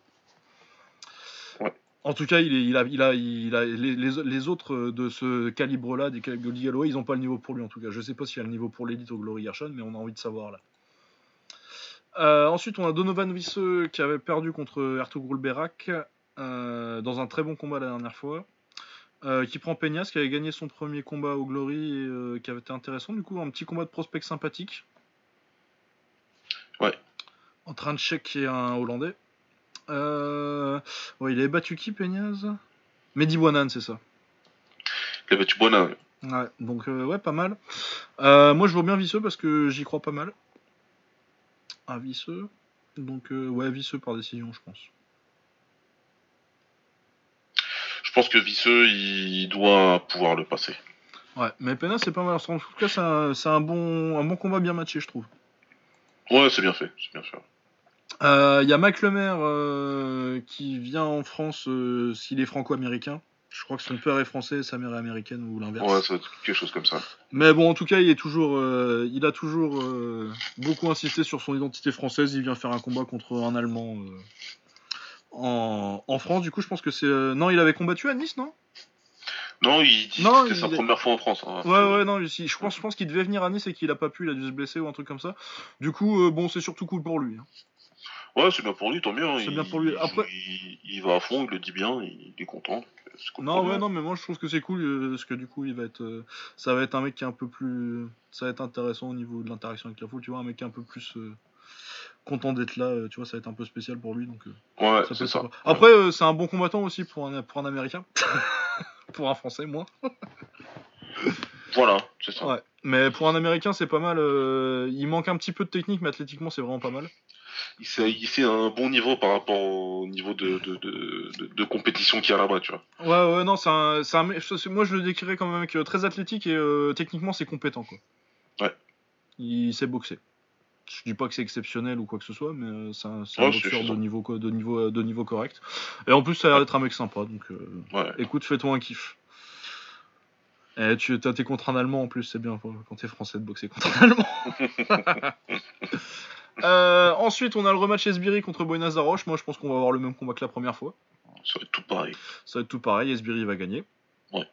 Donc, euh, et on va voir. Moi, j'espère que ça va amener un petit rematch euh, Esbiri euh. De toute façon, je vois pas à quoi ça peut mener d'autre en fait. Donc. ensuite, on a Zinedine Merlin contre Arthur Gorlov. Gorlov, c'est celui qui avait perdu par décision contre Tavares là. Ouais, c'est lui. Ouais, euh, du coup que j'ai pas vu trop boxer, ce qui est rare pour un russe. j'ai pas trop vu boxer. Ouais, c'est bizarre.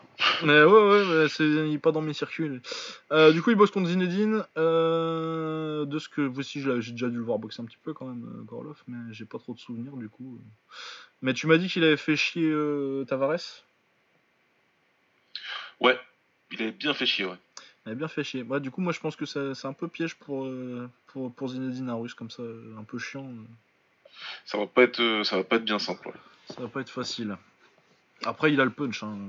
Zinedine en gros léger, ça c'est cool. Ouais, il frappe bien et bon, il, il technique, il a tout ce qu'il faut, hein, Zinedine. Mais c'est vrai qu'en face, en tout cas, c'est un adversaire, euh, c'est un adversaire bien à la hauteur. Ouais, ça va être compliqué. Bon, bon, on verra ça. Je fais pas de prédiction parce que j'ai pas vu, j'ai pas assez vu euh, boxer Gorlov. ouais. Pour faire moi, j'aurai quand même Zinedine, mais il faudra faire attention. Ouais. Euh, ensuite, on a Nabiev contre Grenard, donc le main event des Super Fight Series. bah, bon combat, ils se sont pas boxés encore de top en welter qui essaie de remonter vers la ceinture. Moi, je vous cache pas que déjà, je préfère largement Nabiev et en plus, je pense qu'il va gagner. Pour moi, ça va être. ce serait une victoire assez claire de Nabiev. Ouais, moi je vois bien euh, Grenard pour le faire briller, c'est pas mal, je pense. Ouais, c'est le combattant qu'il faut. Euh, ça va être esquive, remise, etc. Il va, et après, il va mettre euh, doucement la pression quand il comprendra que qu'il prendra pas les coups. Enfin, ouais. Il, pour, pour moi, il est bien au-dessus. Hein. Après, il peut tout se passer dans une soirée. je le voyais très au-dessus.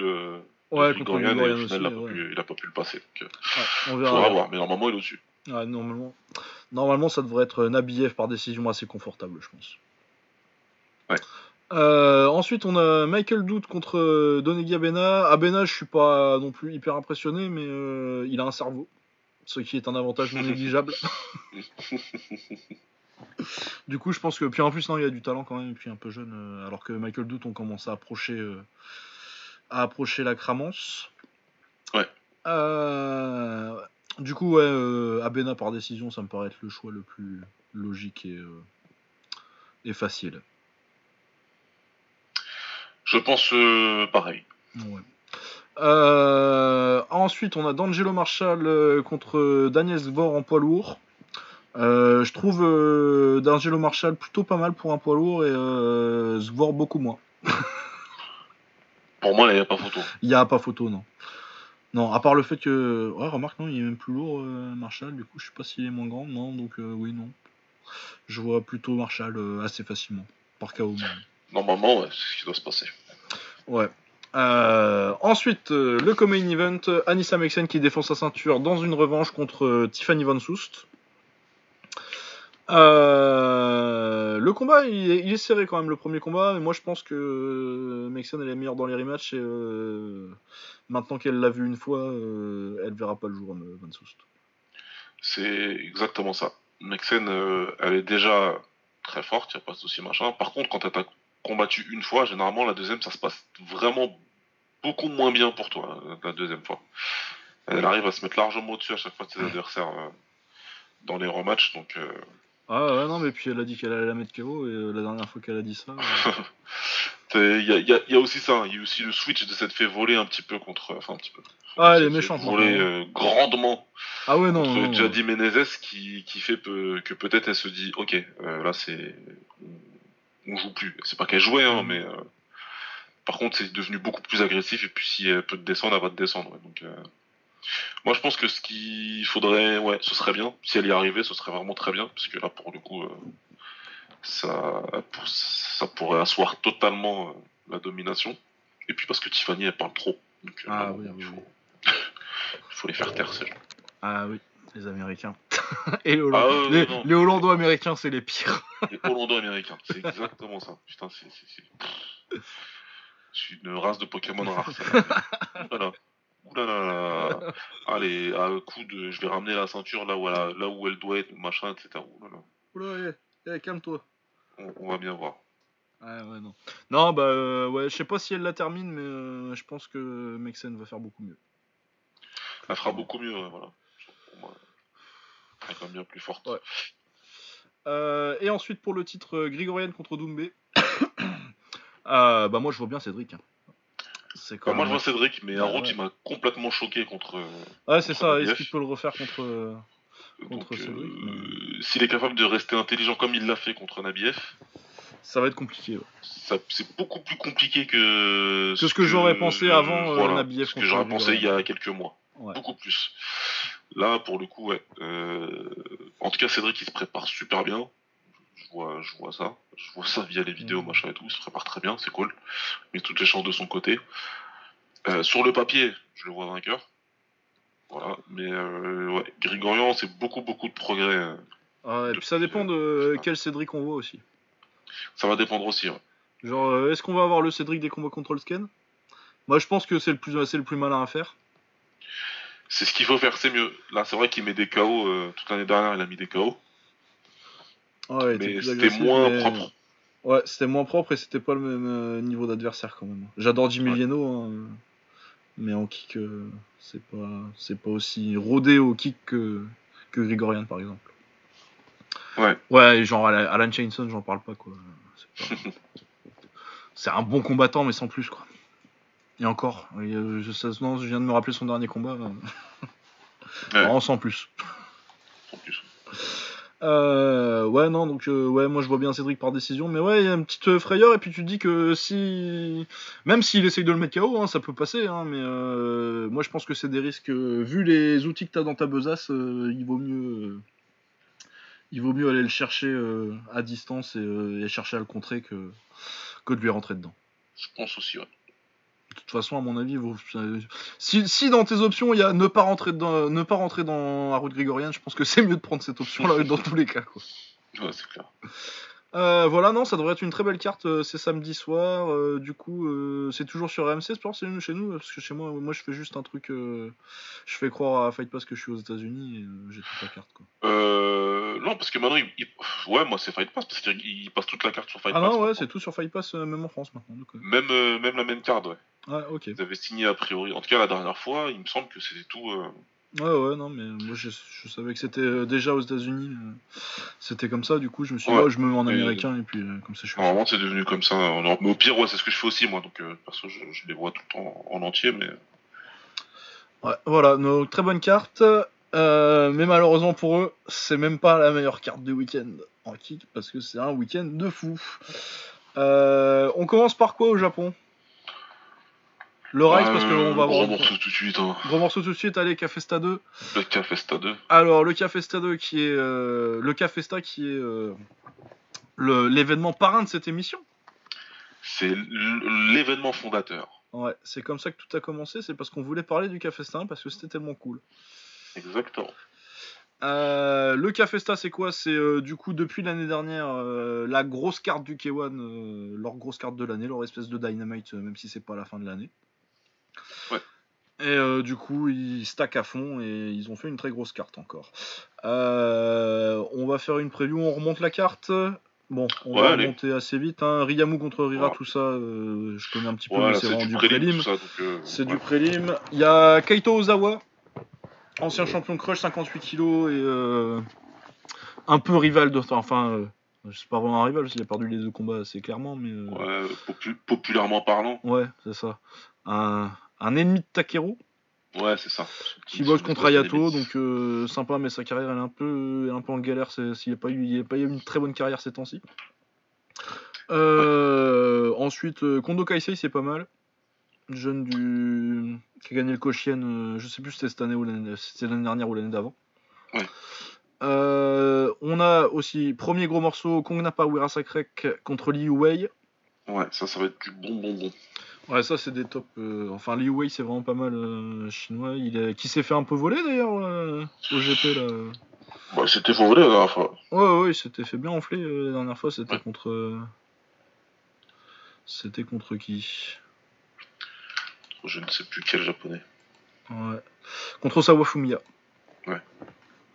Ah oui, oui, oui, oh non, ouais, c'était. Ouais, ouais, ouais, non, c'est bien enflé. du coup, ouais, moi je pense que Kong n'a pas est favori quand même.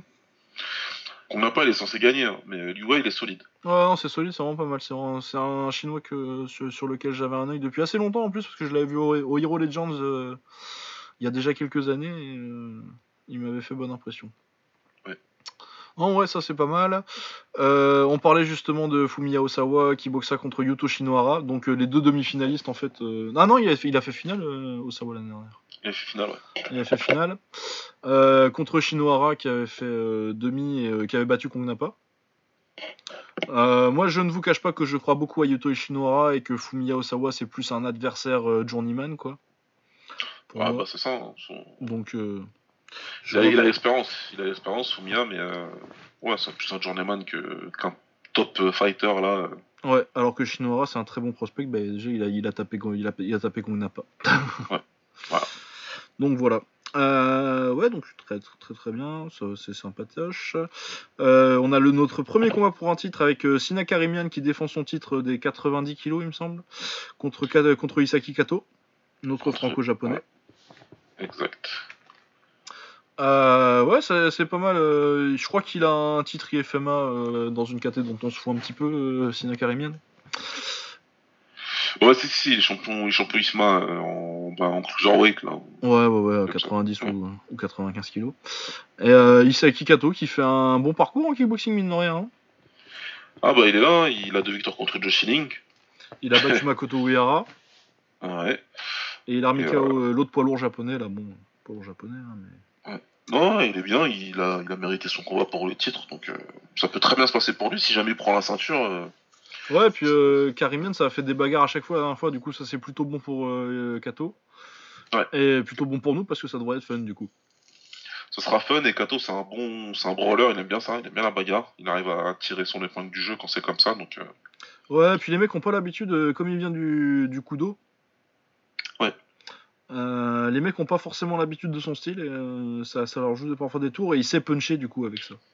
Il punch très bien, il est très, très précis dans ses coups donc. Euh, non, ouais, c'est très, ça, va être intéressant. ensuite, on a Koya Urabe qui défend son titre contre le gagnant du GP auquel il n'a pas pu participer, donc Kenta Hayashi. bon, je pense que j'aime bien, j'aime bien, j'aime bien Hayashi, il est super fun. Ouais. Et il punch très fort, mais euh, Koya c'est Koya quoi. il, frappe très fort, ce que je veux dire. Il a, il a la chance du, du, puncher, du frappeur. Mais Koya il a tout le reste. Ah, Koya c'est l'élite quoi. Ouais, là on est sur l'élite de l'élite et ça peut, être, ça peut être compliqué pour euh, Kenta Hayashi. Mais il frappe très fort. Donc, euh, ouais. ça peut. Ça peut... Il, y a, il y a un chemin pour la victoire. Ouais, et puis, euh, il est très fun, du coup, euh, il va perdre, mais euh, même s'il perd, ce sera fun. Ah, ça devrait être un bon combat. Ouais, il va pas. Koya, il, sait... Koya, il saura qu'il a été dans un combat. Quoi. Ouais. ensuite, on a Aikiro Kaneko, donc champion 55 ou 53 kg du crush, je sais plus, je crois que c'est 53. Euh, qui bosse contre Shuei Kumura, donc le frère de Masashi Kumura dont on parlait la dernière fois, que je trouve euh, un peu moins bon, mais euh, quand même très prometteur. Donc, mais et puis Aki, Kaneko, je le trouve très très très fort. Akiro Kaneko, il est très très fort. Donc ouais, non, un combat sympathique, mais je pense que ça va être trop pour Kumura et je suis plus intéressé entre, je serais plus intéressé par voir son frangin contre Kaneko en fait. Ouais, bah, ce sera écrit si jamais ça se passe comme ça doit se passer. Ouais. Euh... Ah, il y a Komiyama. Komiyama contre Goshu, ça c'est un combat pour toi, ça. Ah ouais, ça c'est pour moi, ça. Bah, surtout Komiyama. Euh, bah, c'est un peu les deux, c'est les deux euh, perdants euh, contre Takeru au, GP au Café Stade l'année dernière qui se sont pas boxés et du coup on fait le combat. Fallait, que, fallait que ce soit fait, donc ça se fait. Ce sera un bon combat bien fun, avec deux styles très marqués. Ouais, parce que Komiyama, c'est le karaté, c'est c'est le kyoku, c'est le son très joli front kick, c'est high kick. Moi, j'adore Komiyama. C'est un mec que j'adore. Ouais, Ouais, et puis Masanobu, c'est un japonais assez classique, euh, anglaise low kick. Ouais, J-kick euh, pure souche. Ouais. Euh, moi, je vois bien Komiyama par décision quand même.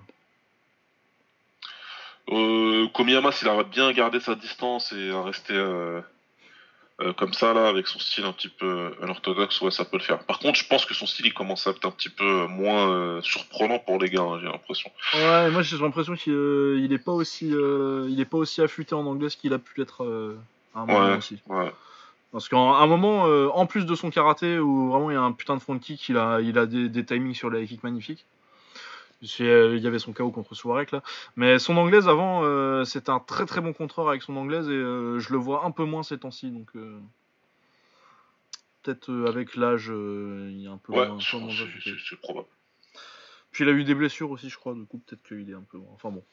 Mais ouais, enfin, je vois quand même, je le vois quand même passer Gauchou que j'aime bien, mais qui a pas le, le, petit truc en plus pour passer un mec comme Komiyama, je pense. Ouais. Euh, on a Yasumi Soda qui boxe euh, un mec que je connais pas. Je connais pas et Soda, bah, je connais bien. Mais ouais. 23 victoires, 11 défaites, un nul. En face. Soda, c'est pareil, c'est une... journée de plus. Ouais. Une ah, journée de plus parce qu'il a quand même eu un, putain de run à un moment où il a mis. Euh, il a battu Kubo, il a battu. C'est pour ça que je dis plus, parce qu'il a des vraies bonnes victoires. Ouais. Mais qui est rentré dans le rang là, ces derniers temps quand même. Ah bah après, ouais, c'est pas durer longtemps. Ouais, mais à mon avis, je pense que euh, c'est quand même le genre de type que Sodaba, ça. Ouais. Euh, ensuite, on a Daiso Sasaki qui a fait finale euh, d'un GP il y a pas longtemps. Si je me rappelle bien. Euh, Sasaki Daiso, ouais, c'est possible. Oui, il a fait finale du GP contre. Euh, bah, contre, contre KO, en 65 kg. Ah oui. Vu qu'ils ont fait la finale, mais c'est parce qu'ils ont fait la finale en quart aussi, ils sont cons, K1.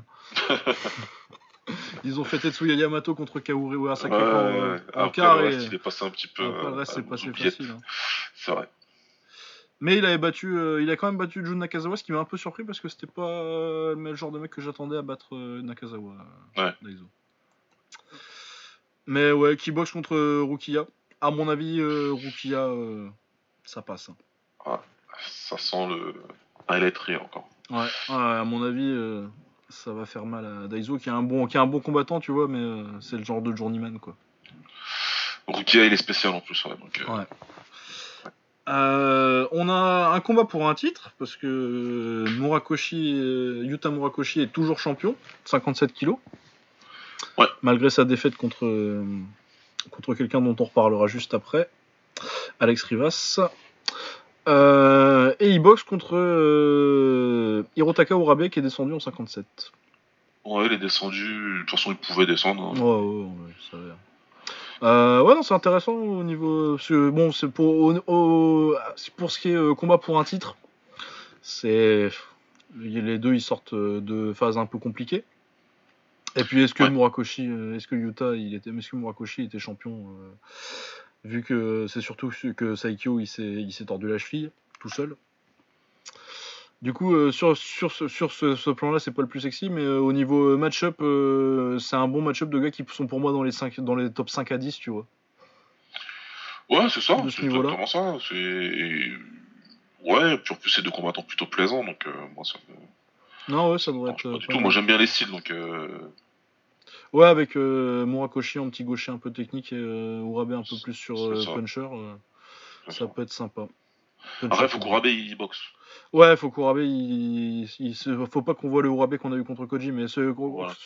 À remarque, tu me diras, c'était pas ouf quand même. Euh, il, il a eu besoin d'un gros comeback pour gagner la dernière fois. Il a eu besoin de rusher à la fin, il s'est mis en danger. J'espère que ça lui a fait peur et que là, il démarrera plus vite, quoi. Mais c'est vraiment. Euh, les démarrages pour lui, c'est toujours un peu compliqué. Ouais, bah on verra bien ça. Ça devrait être pas mal. Ouais, moi, j'ai envie de croire à, à Hirotaka. Ouais, bah c'est fait pour. Hein. Normalement, ils ont, ils ont, ils ont mis les choses en place pour qu'ils prennent la ceinture et que voilà. Quoi. Ah, il est foutu de perdre. Hein. on verra. Et bien foutu de perdre. Euh, ensuite, on a Yuta Kubo aussi pour la ceinture, euh, mais encore une fois une ceinture un peu, un peu fausse. J'ai eu un autre combat qu'il y a dans la soirée. Ouais. Euh, donc on a Yuta, Kubo contre Yasuhiro Kido, donc du combat de vétéran. Hein. Là, c'est du vétéran-vétéran, c'est une ceinture euh, que l'un des deux perdra euh, dès qu'ils combattront un des, un, des, un des gars qui monte. Donc, euh, ouais. Ouais, bah, c'est une ceinture qui a été gagnée contre Moine Dragon, surtout. Hein. ouais, non, mais voilà, quoi. Mais les deux mecs qui s'affrontent dans la carte principale pour avoir le droit de combattre pour la ceinture, ils les mettront en l'air quoi qu'il arrive. Ah oui, oui, oui, l'un ou l'autre. ouais, et puis Bon, sinon sur le combat, euh, moi je vois bien Yuta Kubo quand même. Ouais, Kido, pour moi, il est cramé. Hein. Bah ouais, il a, réussi encore quelques trucs pas mal sur les dernières années, mais je pense que là, ça arrive au bout de la course. Quoi. Pour moi, il est cramé. Il aurait eu un, il aurait eu un prime euh, pas très long. Non, ouais, ouais, ouais pas, pas sûr. Ouais, c'est un bon boxeur quand même, Kido, moi j'aime bien. Ah, moi j'aime beaucoup. Très technique, très belle jambe. Franchement, rien à dire. Ouais. Mais ouais, mais ça manquait d'un tout petit truc. Mais son combat contre Sato, c'est un de mes préférés de tous les combats du K1. Ah oui, un des plus grands rounds de l'histoire du K1. ah, franchement, magnifique combat. Yoshihiro Sato contre Yasuhiro Kido, si vous avez jamais vu. Ouais. Euh, ouais, bah du coup. Euh, en fait, euh, Kubo il m'énerve, j'aimerais bien que Kido il gagne en fait. ouais, Kubo il est un peu chiant, mais j'aimerais bien que Kubo gagne pour qu'il se fasse pour que pour qu'on ait un numéro 4. Ouais, 4, euh, que Noiri le remonte en l'air. Voilà, et qu'une bonne fois pour toutes en fait. Ouais. Euh, ouais, c'est vrai que ce serait sympa. Euh, ensuite, on a Yoshi Kitaki qui défend son petit D55 contre Alex Rivas qui vient de battre, euh, a 19 ans, je crois. Juste comme ça, 18, 19 ans. 17 même 17, ouais, il est très très jeune lui. Il est très très jeune. Et moi, je vais tout de suite dire que c'est mon combat préféré de la carte. 17. Ouais, moi aussi. parce que bah, Rivas, ce qu'il a montré contre, contre Murakoshi à 17 ans. C'est vraiment, vraiment. 17 ans contre euh, Toki qui est euh, Yoshiki Takei qui est pour moi euh, bah, clairement le roi des 55 kilos, hein, il est champion du K1. il vient de battre Deng contre qui il a galéré mais j'ai revu le combat il a quand même gagné. il a quand même gagné et puis il était vraiment bon. Bah Yodbu Deng, il est classé. il, était bah, il est classé. Hein. Un taille classé qui combattant en kick pour peut-être la première fois. Ouais, après c'est pas le, à mon avis c'est pas le style le plus adapté au kick euh, Non, voilà, et il a fait malgré tout, malgré ça, il a fait quand même un combat bien bien chiant euh, pour taquer, donc. Euh, ouais, surtout sur les low kicks où il s'est fait, il s'est fait mal. Mais euh, ouais, Yodbois il est huitième, huitième du Lumpini en super bantamweight, donc exactement le même poids, 55 à peu près. Enfin, il, y a il doit y avoir une livre de différence. Et il est dixième du Raja. Coup, c'est quand même de la grosse victoire. Euh, ouais, non, mais euh, du coup, euh, tu vois quoi, toi? Parce que moi, c'est dur à prédire, hein, j'ai du mal. Mais on n'a pas beaucoup vu Rivas, tu vois, en fait, on n'a pas vraiment assez d'échantillons. Moi, je, je pense que Takei, pour moi, c'est un, personnage de manga, quoi. Et, il fait des choses, enfin, les combinaisons qu'il a et tout machin, c'est très, très, très fort. Et comme on l'a déjà dit dans, dans un épisode, dans notre épisode de dans l'épisode où on parlait beaucoup de, de ranking, etc. Je pense qu'il y a un des, un des gars de la nouvelle génération qui va venir le détrôner. Peut-être Rivas, mais pas maintenant. Ouais. Sur ce combat-là, je me dis que Taki sera peut-être un petit peu dur euh, à aller chercher. Mais Rivas, j'ai des grands espoirs en lui. Parce qu'il est capable de faire à 17 ans, je me dis, ouh là là, ça peut devenir. Ouais, c'est chaud. Hein. Bah, ça va vite être le plus grand kickboxer espagnol de l'histoire. Bah, là, il, est sur le chemin. Hein. Il clairement. Il, fait, il, fait les, enfin, il fait les choses beaucoup plus vite que ses aînés. Et euh, il, est déjà, il est déjà au plus haut niveau. Il est déjà au plus haut niveau qu'il a que 17 ans. Quoi. Donc euh, à 17 ans, euh, tu fais des classes B. ah ouais.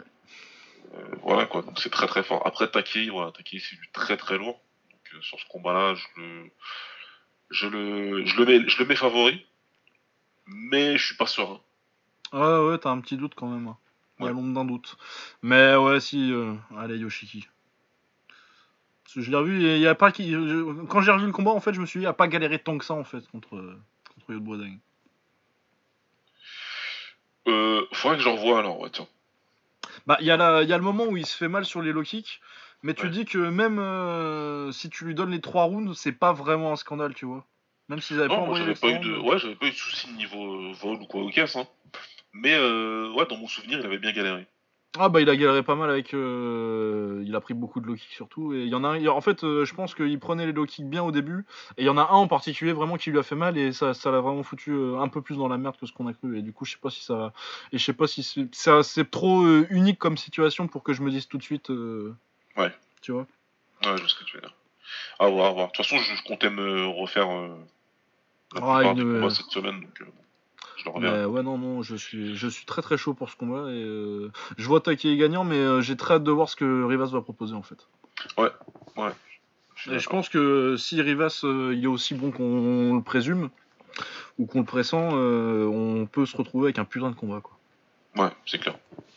ensuite, dans les combats qui devraient être sympathiques, on a Masaiki Nori contre Jordan Picker, donc on en parlait, le vrai combat pour le titre des 67, parce que c'est celui qui, c'est le gagnant de ce combat qui sera champion à la fin, je pense.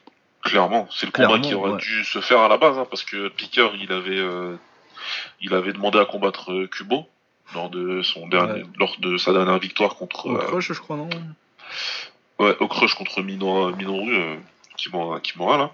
Ah non, c'était Okewan, ça. Ah, c'était Okewan Non, non, c'était Okewan. Ah, Okewan. Euh, Kubo l'avait dit ok pas de souci mais en mode euh, ouais ouais pas de souci mais. Ouais bien sûr. Tu euh, t'appelles ma secrétaire et puis on se casse ça. Allez hop salut je dois y aller. Et en descendant il a dû tout de suite appeler Kamal en disant donnez-moi Kido s'il vous plaît donnez-moi Kido. Donc il a eu il a eu Kido. Noiri lui il a dit moi je prends Noiri lui il a dit je prends Piqueur. Il a pas ah ouais il a dit non Kibo je m'en bats les couilles moi. Moi j'en ai rien à foutre de Kibo je veux Piqueur. Parce que dans sa tête c'est Piqueur le vrai le vrai bah, le challenge quoi. Voilà je prends lui donc c'est normal, Noiri, c'est mon fils. Mhm. C'est normal. Voilà, sachez que c'est normal pour Noiri. Euh, Noiri Piqueur, ça va être super intéressant. Un combattant hyper agressif, Piqueur, qui a la frappe. Bah les deux, hein. Les deux, c'est des putains de euh, pressure fighter. Hein. Noiri, voilà. Par contre, Noiri, pour moi, c'est un level au-dessus. Alors, je suis pas du tout objectif, je vais même pas essayer de mentir, c'est pas la peine. Et de toute façon, si vous me connaissez, vous le savez.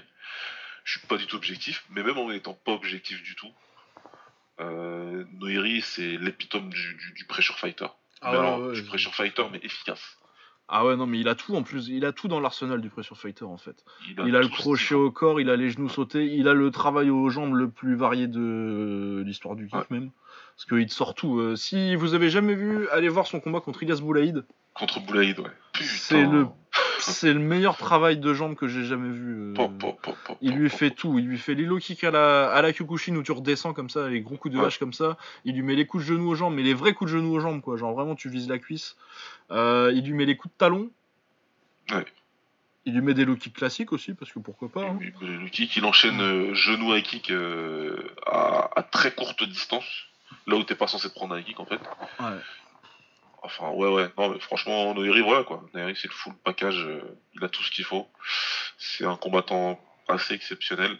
Picker, c'est un combattant très, très, très dangereux. Il touche une fois, tu fais dodo.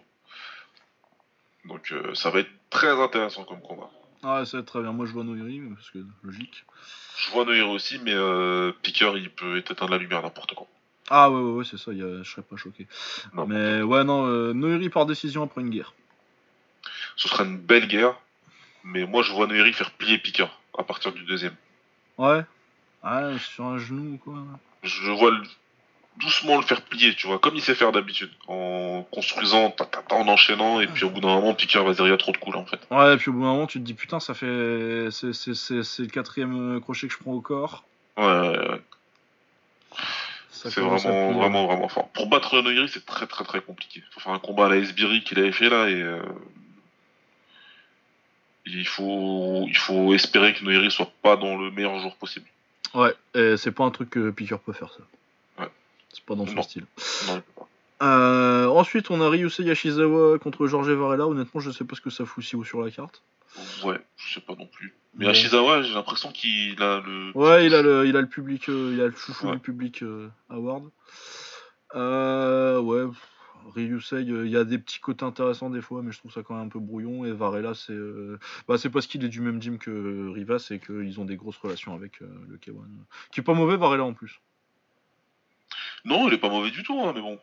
en plus, c'est un bon combat. Je... C'est juste, je sais pas ce que ça fout si haut sur la carte. Ça va être sympa, mais c'est un peu haut, quoi. Genre ça va boxer au-dessus de tu, tu, tu, tu, te dis c'est ça ça va passer je vais avoir maté Yoshiki Takei et euh, Masaaki Noeri je vais voir euh, Ryusei Yashizawa, falloir que je me mouille la nuque quand même un petit peu. Ouais, ça, là ce sera le moment de faire un truc à bouffer. Ouais, ah, ouais, je pense bien. Euh, ensuite, on a Kana, donc euh, la petite sœur de Takeru. C'est pas vrai, hein, mais si vous... est-ce que vous avez déjà vu Takeru et Kana dans la même pièce? Je ne sais. Non. Moi, je dis même pas que sa petite sœur, je dis que c'est lui. C'est lui. Il met un Marcel et il va boxer des meufs.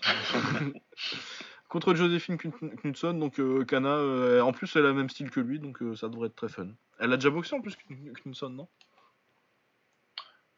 Aucune idée. Je crois que c'est un rematch, mais j'ai un doute.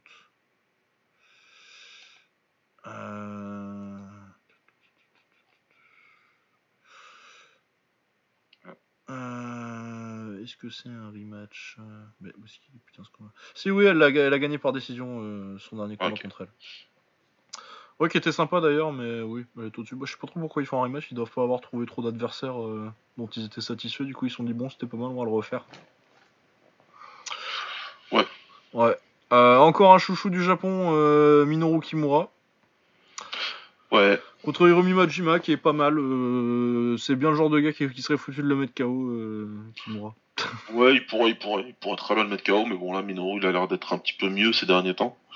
Ah, tu sais jamais, c'est bien le timing. Euh, non, c'est une grosse carte, il est haut sur la carte, il va se faire mettre KO, moi je te le dis. Ouais, c'est vrai que C'est bien le genre de truc qui foire, ça. C'est le genre de mec qui fail bien comme ça. Ouais. Il aime bien quand il y a des gens qui regardent quand il, fait, quand il se fait mettre KO, lui. Ouais, ouais. Euh, ouais, non, ouais, je vois bien, ouais, je vois bien Wajima le mettre KO, tiens. Euh, on a Koji qui boxe très haut sur la carte parce que grâce à sa rivalité avec Takeru, parce qu'il fait chier Takeru. Euh, contre Yan Saishiko, que je crois que j'ai fait une playlist, mais j'ai pas eu le temps de le checker, donc euh, je sais pas ce que ça donne. Ouais, je checkerai aussi. Là, je peux pas me prononcer pour l'instant, hein, je sais pas. Ouais, mais il est. On va, faire... on, va jouer au jeu du pays. il vient de. Quoi, il a l'air d'être allemand. Kickboxing Temple, ouais. allemand Ouais, allemand. Ouais. C'est pas, pas le meilleur pays pour faire des pronos, l'allemand. Bon, il a l'air d'avoir des titres SK. Ouais, ouais. 23 et 6, a priori, il punch pas. bon. Bon, bah, il va perdre par décision alors. Même s'il a gagné. il fera les 3 rounds. Euh, et ensuite, on a le, le main event. Takeru. Euh, un de mes chouchous, hein, mes trois chouchous. Qui boxe contre Yotkitsada Yuchonburi, qui est le champion euh, featherweight du, du Raja. Du Raja. Du Raja, ouais. Euh, alors, je trouve ça très bien que Takeru, ça faisait un bout de temps qu'il en parlait, qu'il voulait boxer un champion de, stade. Parce qu'il a pris Senshai la dernière fois, euh, il y a quelques années, il y a deux ans, je crois. Ouais. On lui avait dit, euh, oui, mais c'est un mec qui était ranké il y a longtemps, ce qui est pas faux, qui est à moitié à la retraite. Bon, bon c'était quand même un adversaire respectable, hein, il était pas non plus complètement cramé. Mais bon, c'était pas un mec au top au Raja, du coup, maintenant il a dit, bon, maintenant mettez-moi un champion, et ils lui ont mis Yotkitsada. Euh, Yotkitsada, moi, c'est pas forcément euh, le taille que j'ai le plus envie de voir contre Takeru parce que c'est surtout un clincher. C'est pas le meilleur choix possible pour, euh, pour Après, ils ont pris ce qui était euh, dispo, je pense. Alors, moi, je pense aussi qu'ils ont peut-être fait un petit peu exprès. Hein. Ouais, bah après, faut pas non plus. Attends. c'est pas un hasard s'ils ont pas pris Rungnarai, quoi. Voilà, tu, tu, on aurait pu prendre d'autres gars et ça aurait pu se passer d'une autre façon. Donc, euh, faut faire attention aussi. Takeru, c'est quand même euh, l'instinct. Ouais. Du coup, euh, moi, je vais être assez euh, blunt dans, mon, dans ma prédiction, mais pour moi, il fait rien. Il pourra rien lui faire. Notre ami Yotkitsada, il pourra pas faire grand chose. Bah, moi, de ce que j'ai vu de ses combats, j'ai quand même maté. J'ai dû mater quoi 4 ou 5 de ses combats euh, ouais, c'est surtout, il fait son vrai travail. Euh, là où il est vraiment bon, c'est que il a un bon timing pour les projections et il a des bons coudes. Ouais. C'est problématique quand tu vas faire du kick, parce qu'après ça, il a une droite compétente et une jambe droite compétente aussi, tu vois, mais il fait pas d'enchaînement de côté. Euh. Après, est-ce que est-ce qu'il boxera pas comme ça en kick, mais est-ce que c'est un truc qu'il sait faire autrement, quoi tu sais pas, parce que genre Yodwisha, euh, si tu regardes que ses combats en stade et euh, tu regardes sa carrière internationale, c'est le jour et la nuit. C'est deux, c'est voilà, il fait, il fait des choses différentes. Après, euh, Yodwisha, c'est un combattant spécial. Ouais. Yodkitsada, je suis pas sûr, ça va dépendre. Je sais pas où il se prépare. Est-ce qu'il se prépare avec les Kongnapa et Kao et compagnie? Je sais pas, peut-être. Hein. Ce serait la meilleure chose à faire en tout cas, si j'étais à la place de son promoteur. Mais tu connais les tailles aussi. Hein. Ouais, c'est un tout petit peu arrogant quand même euh, quand il s'agit d'aller prendre un gars dans un autre sport et dire je, je, connais pas lui là, de toute façon je le fume, ça va bien se passer, on est le Muay Thai ou pas? Mais euh, je sais pas comment il s'est préparé. Moi, pour moi, il a pas de style qu'il faut. non, moi c'est pas du tout euh, le mec que j'aurais choisi. si tu me dis prends un taille pour aller mettre boxer, boxer contre Kakeru, que ce soit pour faire le spectacle, ouais ou pour euh, le challenger, c'est pas du tout lui que je prends, quoi. Je prends un souriant mec. Ouais, par exemple, ouais. Là, tu prends un gars, en plus, en plus, tu prends un gars, c'est une galère, parce que il t'avance tout le temps dessus. Il est très fort avec les points, il tape fort. Et, euh, très gros problème, il a un menton, mais... Ah oui, il a un menton en béton. Ah, il a un menton de rhinocéros, donc euh, le problème, c'est que ah ouais, non, ça moi je pense. Ça va lui faire tout drôle, hein, le premier round à Yotkitsada. Ah oui, le premier round, il va, il va lui faire bizarre parce qu'en plus, Yotkitsada, euh, à ma connaissance, euh, et à mon avis, il a jamais boxeur de Thaïlande. Je pense pas. Euh, je pense que d'ailleurs, j'ai vu une vidéo où il le disait. enfin bon. Pas... Et ouais, non, je pense que le premier round, quand Takiru il va démarrer à 250 à l'heure et lui mettre son petit enchaînement crochet droit au corps, crochet gauche à tête, ouais. à mon avis, ça va lui faire tout drôle.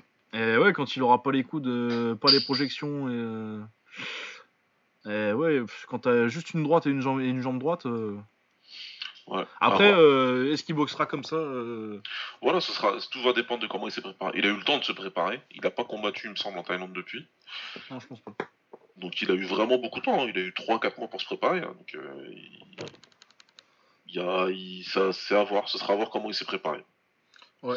Mais si on le voit, euh, s'il boxe comme en Thaïlande, euh, ça va être compliqué. Je pense qu'on saura très vite. Euh, dans les 30 premières secondes, on saura vite la physionomie du combat. Ouais. Après, même si il recule juste et qu'il le fait chier avec les jambes, mais m'étonnerait qu'il soit. Je le, je le... Quand, quand je l'ai vu, je me suis dit, c'est vraiment pas le mec que j'aurais pris, à moins que j'ai envie que Takiru lui rentre dedans. Et... non, non, mais je me suis dit la même chose. C'est au niveau du style. Ça me fait penser quand euh, il a terminé, enfin, quand euh, le K1 a terminé avec euh, en 2010, et que à sa place, ils ont ramené euh, Sagat Patch. Ouais. Je dis, mais qu'est-ce que vous faites? C'était surtout pas lui qu'il fallait ramener. Alors après, il a fait un combat plutôt euh, sympa. Alors je sais plus c'était contre qui d'ailleurs. ça, remonte à. Euh, je crois que c'était Glogowski, je crois. ah oui, c'est ça. Je crois que c'est ça. Mais c'était sympa. Il a fait un combat plutôt sympa à distance, mais tu sentais que euh, c'était pas. Voilà. Sakat Petch, à l'époque, c'était un très bon combattant en Thaïlande. C'était un bon clincher. Et qui avait des très bons coudes et voilà quoi. Donc euh, ouais, ouais. Là c'est pareil, c'est un choix euh, à l'avantage de Takeru, évidemment. Il n'y a pas de souci là-dessus.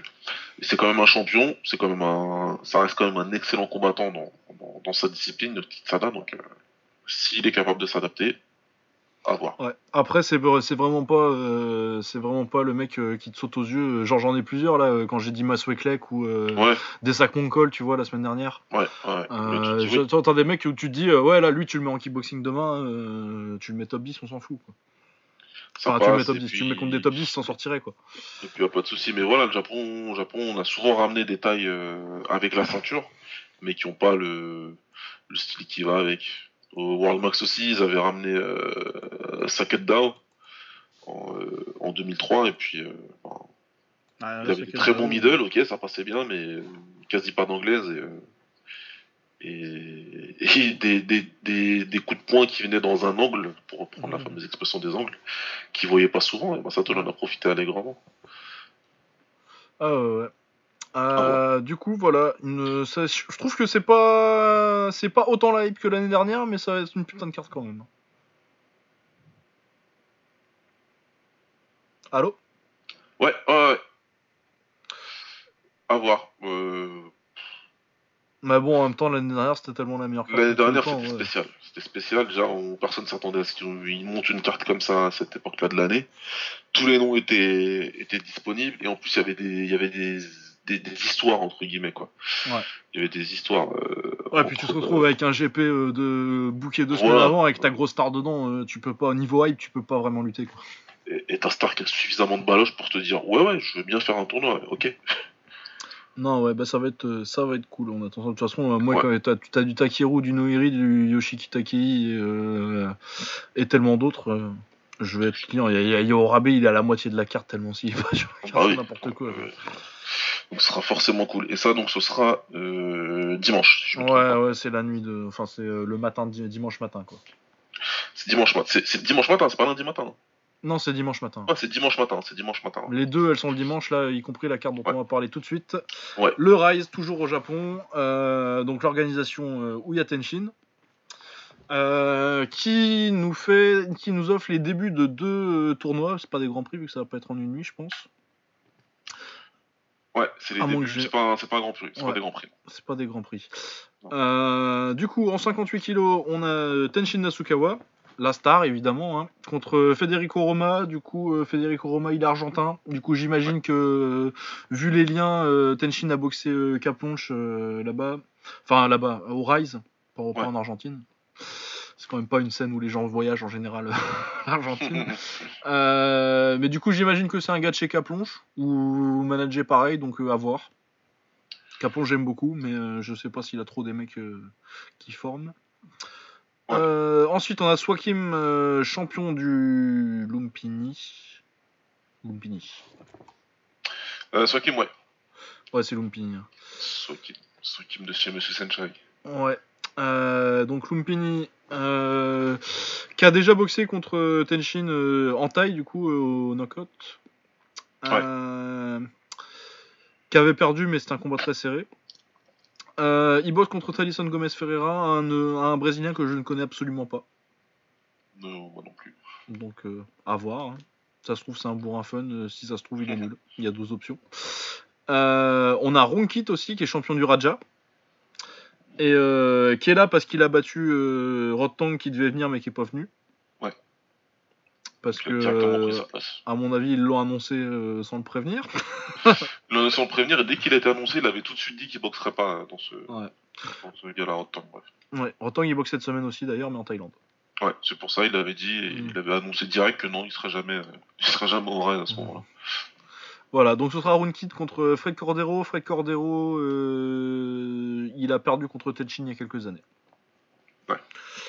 Il n'y a rien de plus, j'ai rien de plus à dire sur lui, je le connais pas trop autrement. Euh, Shiro, un japonais que je ne connais pas malheureusement, contre Vladislav Mikitas, un ukrainien qui est champion euh, IFMA 2018. Ce que j'allais dire, lui ouais, lui j'avais vu en plus parce que j'avais suivi un petit peu les championnats IFMA à ce moment-là, j'étais en vacances. Et ouais, ouais, bah pure school, euh, pure school ukrainien. Ah ouais, très joli, très technique, il ressemble un peu à Nabiev si vous voulez une comparaison facile. Euh, donc ouais, les jambes, les petites esquives, euh, les petits, les petits, les petits, les petits, les petits points en anglaise euh, bien en forme, bien contrés. Les petits changements de garde, les feintes de genoux. Ouais, ce que j'allais dire. Il a des bons genoux en plus. Ouais, il a de très bons genoux en plus. Ouais. très joli. Moi, je l'ai vu. Euh, je crois que c'est son seul où il a, il a un ou deux combats en pro. Euh, mais bon, comme il a 200 combats en IFMA, euh, on s'en fout. Hein, c'est pas. Mais son combat en pro, c'était contre Bouvaïsar Paskaev. C'est celui qui avait perdu, le Russe qui avait perdu contre Takeru il y a quelques années. Et il lui a mis une leçon de, une leçon en pro. c'était il y a déjà quelques années en plus. Du coup, il devait avoir 18, 19, 20, 21, 20 ans, je crois. Donc ouais, non, il est très intéressant. Je crois qu'il a 22 ou 23 ans. très fort très fort lui. Donc euh, du coup ça ferait euh, c'est dans l'ordre euh, que j'ai dit hein, les demi-finales. Du coup si on part sur les favoris, ça devrait on devrait avoir Tenshin versus Swakim 2 en demi. Ouais. Runkit contre Mikitas en demi aussi, ça devrait être très bien aussi. Et je pense que l'objectif clairement c'est Runkit contre Tenshin. Oh Runkit Tenshin ouais. Bah c'est pour dire. À la base ça devait être Tenshin 2. Ouais. Mais bon c'est comme ça, ils ont eu une quitte à la place, vu qu'il a battu euh, et qu'il est champion. Du coup, s'ils se, se font une hype, non, c'est pas en une nuit, mais s'ils font un tournoi et ils disent il a battu le champion du Raja, le champion de Lumpini. Ouais. mais bon, euh, c'est pas fait encore. Hein. Ouais, il faut le faire. Il faut le faire maintenant. Euh, ensuite, on a aussi un tournoi 61 kg euh, avec euh, en quart de finale Taïga contre Sexan, ça, ça va être la guerre. Ça va être une bonne guerre, mais Sexan, euh, je crois que ça va être trop fort pour Taïga. Ouais, je pense aussi. on a Taiju Shiratori que je ne connais pas contre Hector Santiago que je connais un peu parce qu'il était champion du WGP, l'organisation brésilienne, parce qu'il a battu Inacio Caplonche. Ok. Donc je crois qu'il l'a mis KO aussi, quatrième round, quelque chose comme ça. Euh, on a Genji Umeno, qui est ranké d'ailleurs euh, en léger euh, chez les au, Raja ou Lumpini, je crois, 8 il, il, est ranké, je sais plus combien, mais il est ranké. Ouais. ouais. 7 ou 8 et je sais plus, je suis plus dans que ça, c'est ça le Raja, je pense. Mhm. contre Lujun, un chinois que je connais pas, mais on sait jamais. De toute façon, les Chinois, des fois, ils nous sortent quand même souvent des bons boxeurs. Et euh, Chan Young Lee contre Yuki. Chan Young Lee, euh, le seul truc que je sais, c'est que apparemment il est boxé euh, au knockout du coup pour boxer pour le titre contre Yodlepet. Ouais. Bon courage. voilà. voilà. Donc ouais, très gros week-end au Japon et en France pour le kick. en Muay, je vais aller très vite parce que on commence. Euh... ah oui, oula, j'avais pas vu. oula, oui, on est à 2h47. Ouais, bah sinon. Euh... en tout cas, il y a beaucoup de bons combattants hein, qui combattent. Euh, ouais, je vais faire euh, juste les gros combats. Euh, lundi, il y avait un combat de ranké entre Sonyan Lake et Sorsalashi, vous irez voir si vous voulez. Mais surtout, la carte de jeudi. C'est jeudi, jeudi c'est fort. Jeudi, alors on a un main event Rottang contre Shorfa. C'est un rematch, ils ont fait un très bon premier combat gagné par Rottang. Ouais. Il euh, y a Detsagda qui est deuxième super phaser du Raja et neuvième featherweight du Lumpini contre Pajanban. Euh, Saga Endam Jit Mangnon, c'est euh, Jit Mangnon qui organise la carte, du coup il y en a plein. Il y a Rotang, il y a Yotpanomrung. Qui boxe contre Suntus qui est numéro 8 en light flyweight du Raja. on a Panpaya Tsichev Bontum, donc le, le Panpaya moins bon mais bon quand même. Ouais. Contre Yotpanomrung. Ça, ça devrait être sympa aussi. Qui est, qui est numéro 1 Super Lightweight du Raja et numéro 3 Super Lightweight ouais, du mal. Euh, on a Kumandgong, euh, Jit Mangnon. J'ai trouvé aucune trace d'un Mangong, du coup je me demande si c'est pas Mantong. Mais vu qu'il a boxé la semaine dernière, mais il a, mais il a boxé, mais il a gagné par KO troisième, donc sans prendre beaucoup de dégâts, donc c'est possible que ce soit lui. Ouais, peut-être que lui. Hein. du coup, sur sa cinquième super bantamweight du Raja, cinquième bantamweight du Lumpini contre le cinquième bantamweight Yodvitaya sort Cyrilla qui est cinquième bantamweight du Raja.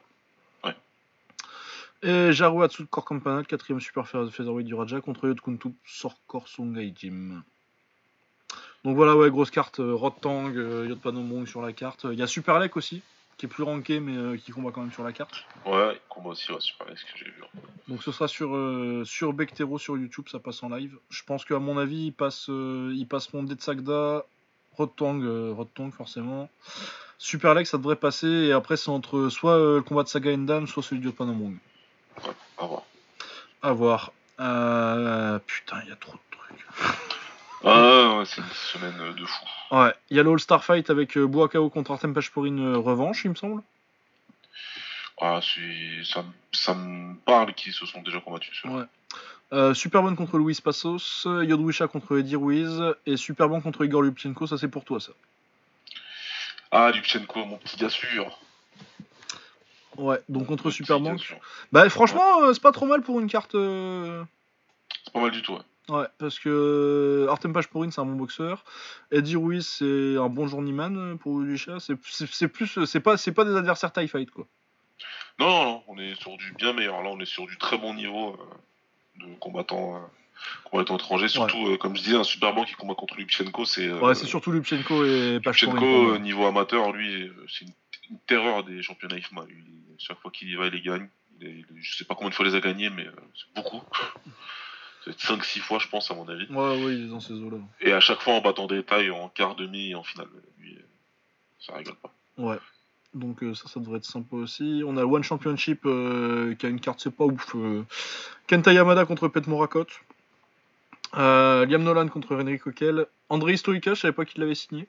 Enfin, ou Jawar, j'avais ouais, oublié. Il ouais, ça il fait ses débuts. Ouais, ouais contre, contre, Tariq Pavez. Euh, Yuta Watanabe contre Rui Botello, ça c'est sympa. Et Momotaro contre Kenitse, ça, ça me dit rien, mais c'était marqué en kick. euh, Fight Night Dubai, Sain Shai contre Valeria Abramenko et Tawan Shai contre Jack Kennedy, donc des gros tailles contre des mecs que je connais pas, mais euh, a priori, un Ukrainien, ça peut être bon. Ouais. Euh, L'anglaise, il y a Nanel Dubois qui boxe a priori, mais euh, je le vois plus sur la carte, du coup je sais pas si c'est blessé ou un truc comme ça. Je l'ai pas vu dans le planning de Caposa. Mais Daniel Dubois, donc 21 euh, ans, 22 maintenant. un bébé en lourd, mais énormément de potentiel. Athlétique, c'est ouf. Athlétiquement, c'est assez ouf. Ouais, athlétiquement, c'est grave. Ouais. on a Sean Porter qui défend son titre WBC contre Yordini Sugas en welter.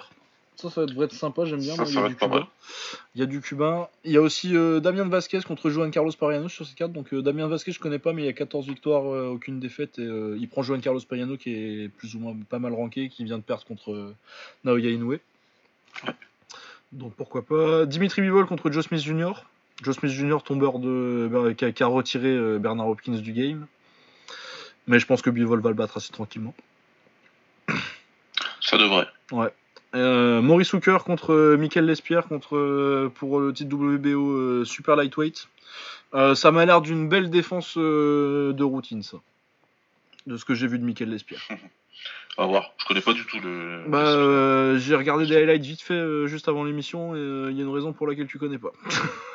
C'est pas super ouf.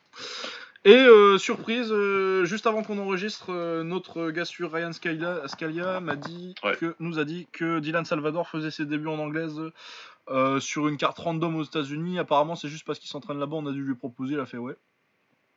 Ouais, donc il fait ses débuts en anglaise, ouais, dans un tout petit gala. Ouais, il y a aucune chance. A priori, il y a aucune chance de le voir à part du footage YouTube, mais bon, voilà, vous le savez. Voilà. Nous, on aura le résultat parce que Ryan, c'est un taré qu'il aura le résultat. Ouais, il nous, il nous trouvera. Donc on partagera, hein, mais euh, ouais. On a su parce qu'on connaît bien un gars qui fait tous les combats d'anglaise et qui nous l'a dit. Ah ouais, c'est le genre de mec qui, épluche les petits, les petits galas à la con euh, qui ont été envoyés à Boxrec. Euh, ouais. Pour savoir tout. Ouais, non. grosse référence sur la boxe, si vous parlez anglais, suivez Ryan Scalia.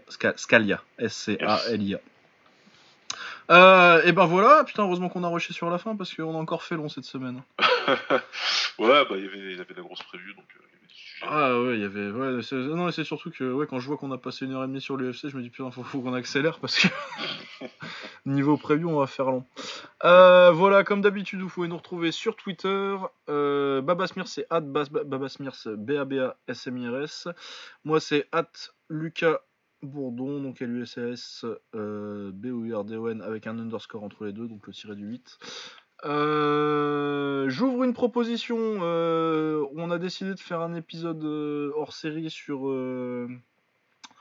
euh, ce serait une discussion, euh, pas vraiment en ranking, c'est pas un top des notes all time, mais euh, discussion sur les, les mecs avec le meilleur QI combat d'histoire. En gros, nos petits exemples. S'il y a quelqu'un qui veut venir pour ça, qui est motivé, c'est c'est avec plaisir. Contactez-nous venez, dites-nous euh, quel est votre qui sont vos combattants intelligents, pourquoi vous les trouvez intelligents, etc. Machin tout. On fait pas dans l'autre sens, hein, parce que sinon euh, on dit Cody Garbrandt et le podcast il dure une minute. et du coup dans l'autre sens c'est plus, bah, c'est plus intéressant. Ah oui, c'est vrai qu'on voulait faire un petit award de Cody Garbrandt euh, pour la décision la plus conne de la semaine. Ah oui, cette semaine, ce serait Cody Garbrandt. bah, c'est lui. Hein. Mais je pense qu'on va donner son nom à l'award, donc euh, mais je vais le noter euh, pour la prochaine fois. On le fera pas forcément à chaque fois parce que c'est un award un peu méchant, faut vraiment avoir fait un truc très con. c'est quand il y a l'occasion, mais là il le gagne largement. Mais ouais là. Euh... Bravo à lui. Remarque, moi ce serait, il y aurait peu Garbrandt cette semaine, je l'aurais bien donné à Anthony Smith pour pas être resté euh, par terre sur le genou. ouais, ça se discute. Parce que là, du coup, ouais, c'est pas c'est pas sur le combat, ça, peut être marrant à faire. Enfin, on verra bien. C'est euh, de toute façon euh, les awards, on les force pas. Euh, genre, on va pas mettre une soumission si on n'a pas rien vu de très impressionnant. On n'invente pas des comebacks non plus toutes les semaines. Genre là cette semaine, si j'avais pas eu le Petri en cry, j'avais noté Sanchez, mais je pense pas que je l'aurais mis. Bon. Ouais. Enfin bon, voilà. On va conclure parce qu'on arrive aux, 3 heures. on, va essayer de pas faire ça toutes les semaines. Ah, c'est dur avec la taille. Hein. Bah, la taille, c'est beaucoup. Et encore, là, j'ai pas regardé, donc euh, ah j'en ai regardé que 3, donc j'avais pas beaucoup à dire. Ceux-là, je suis en vacances, donc je vais bien les regarder. Ouais, voilà, donc euh, on se retrouve euh, la semaine prochaine, et puis euh, d'ici là, portez-vous bien. A plus, ciao À plus tard, salut.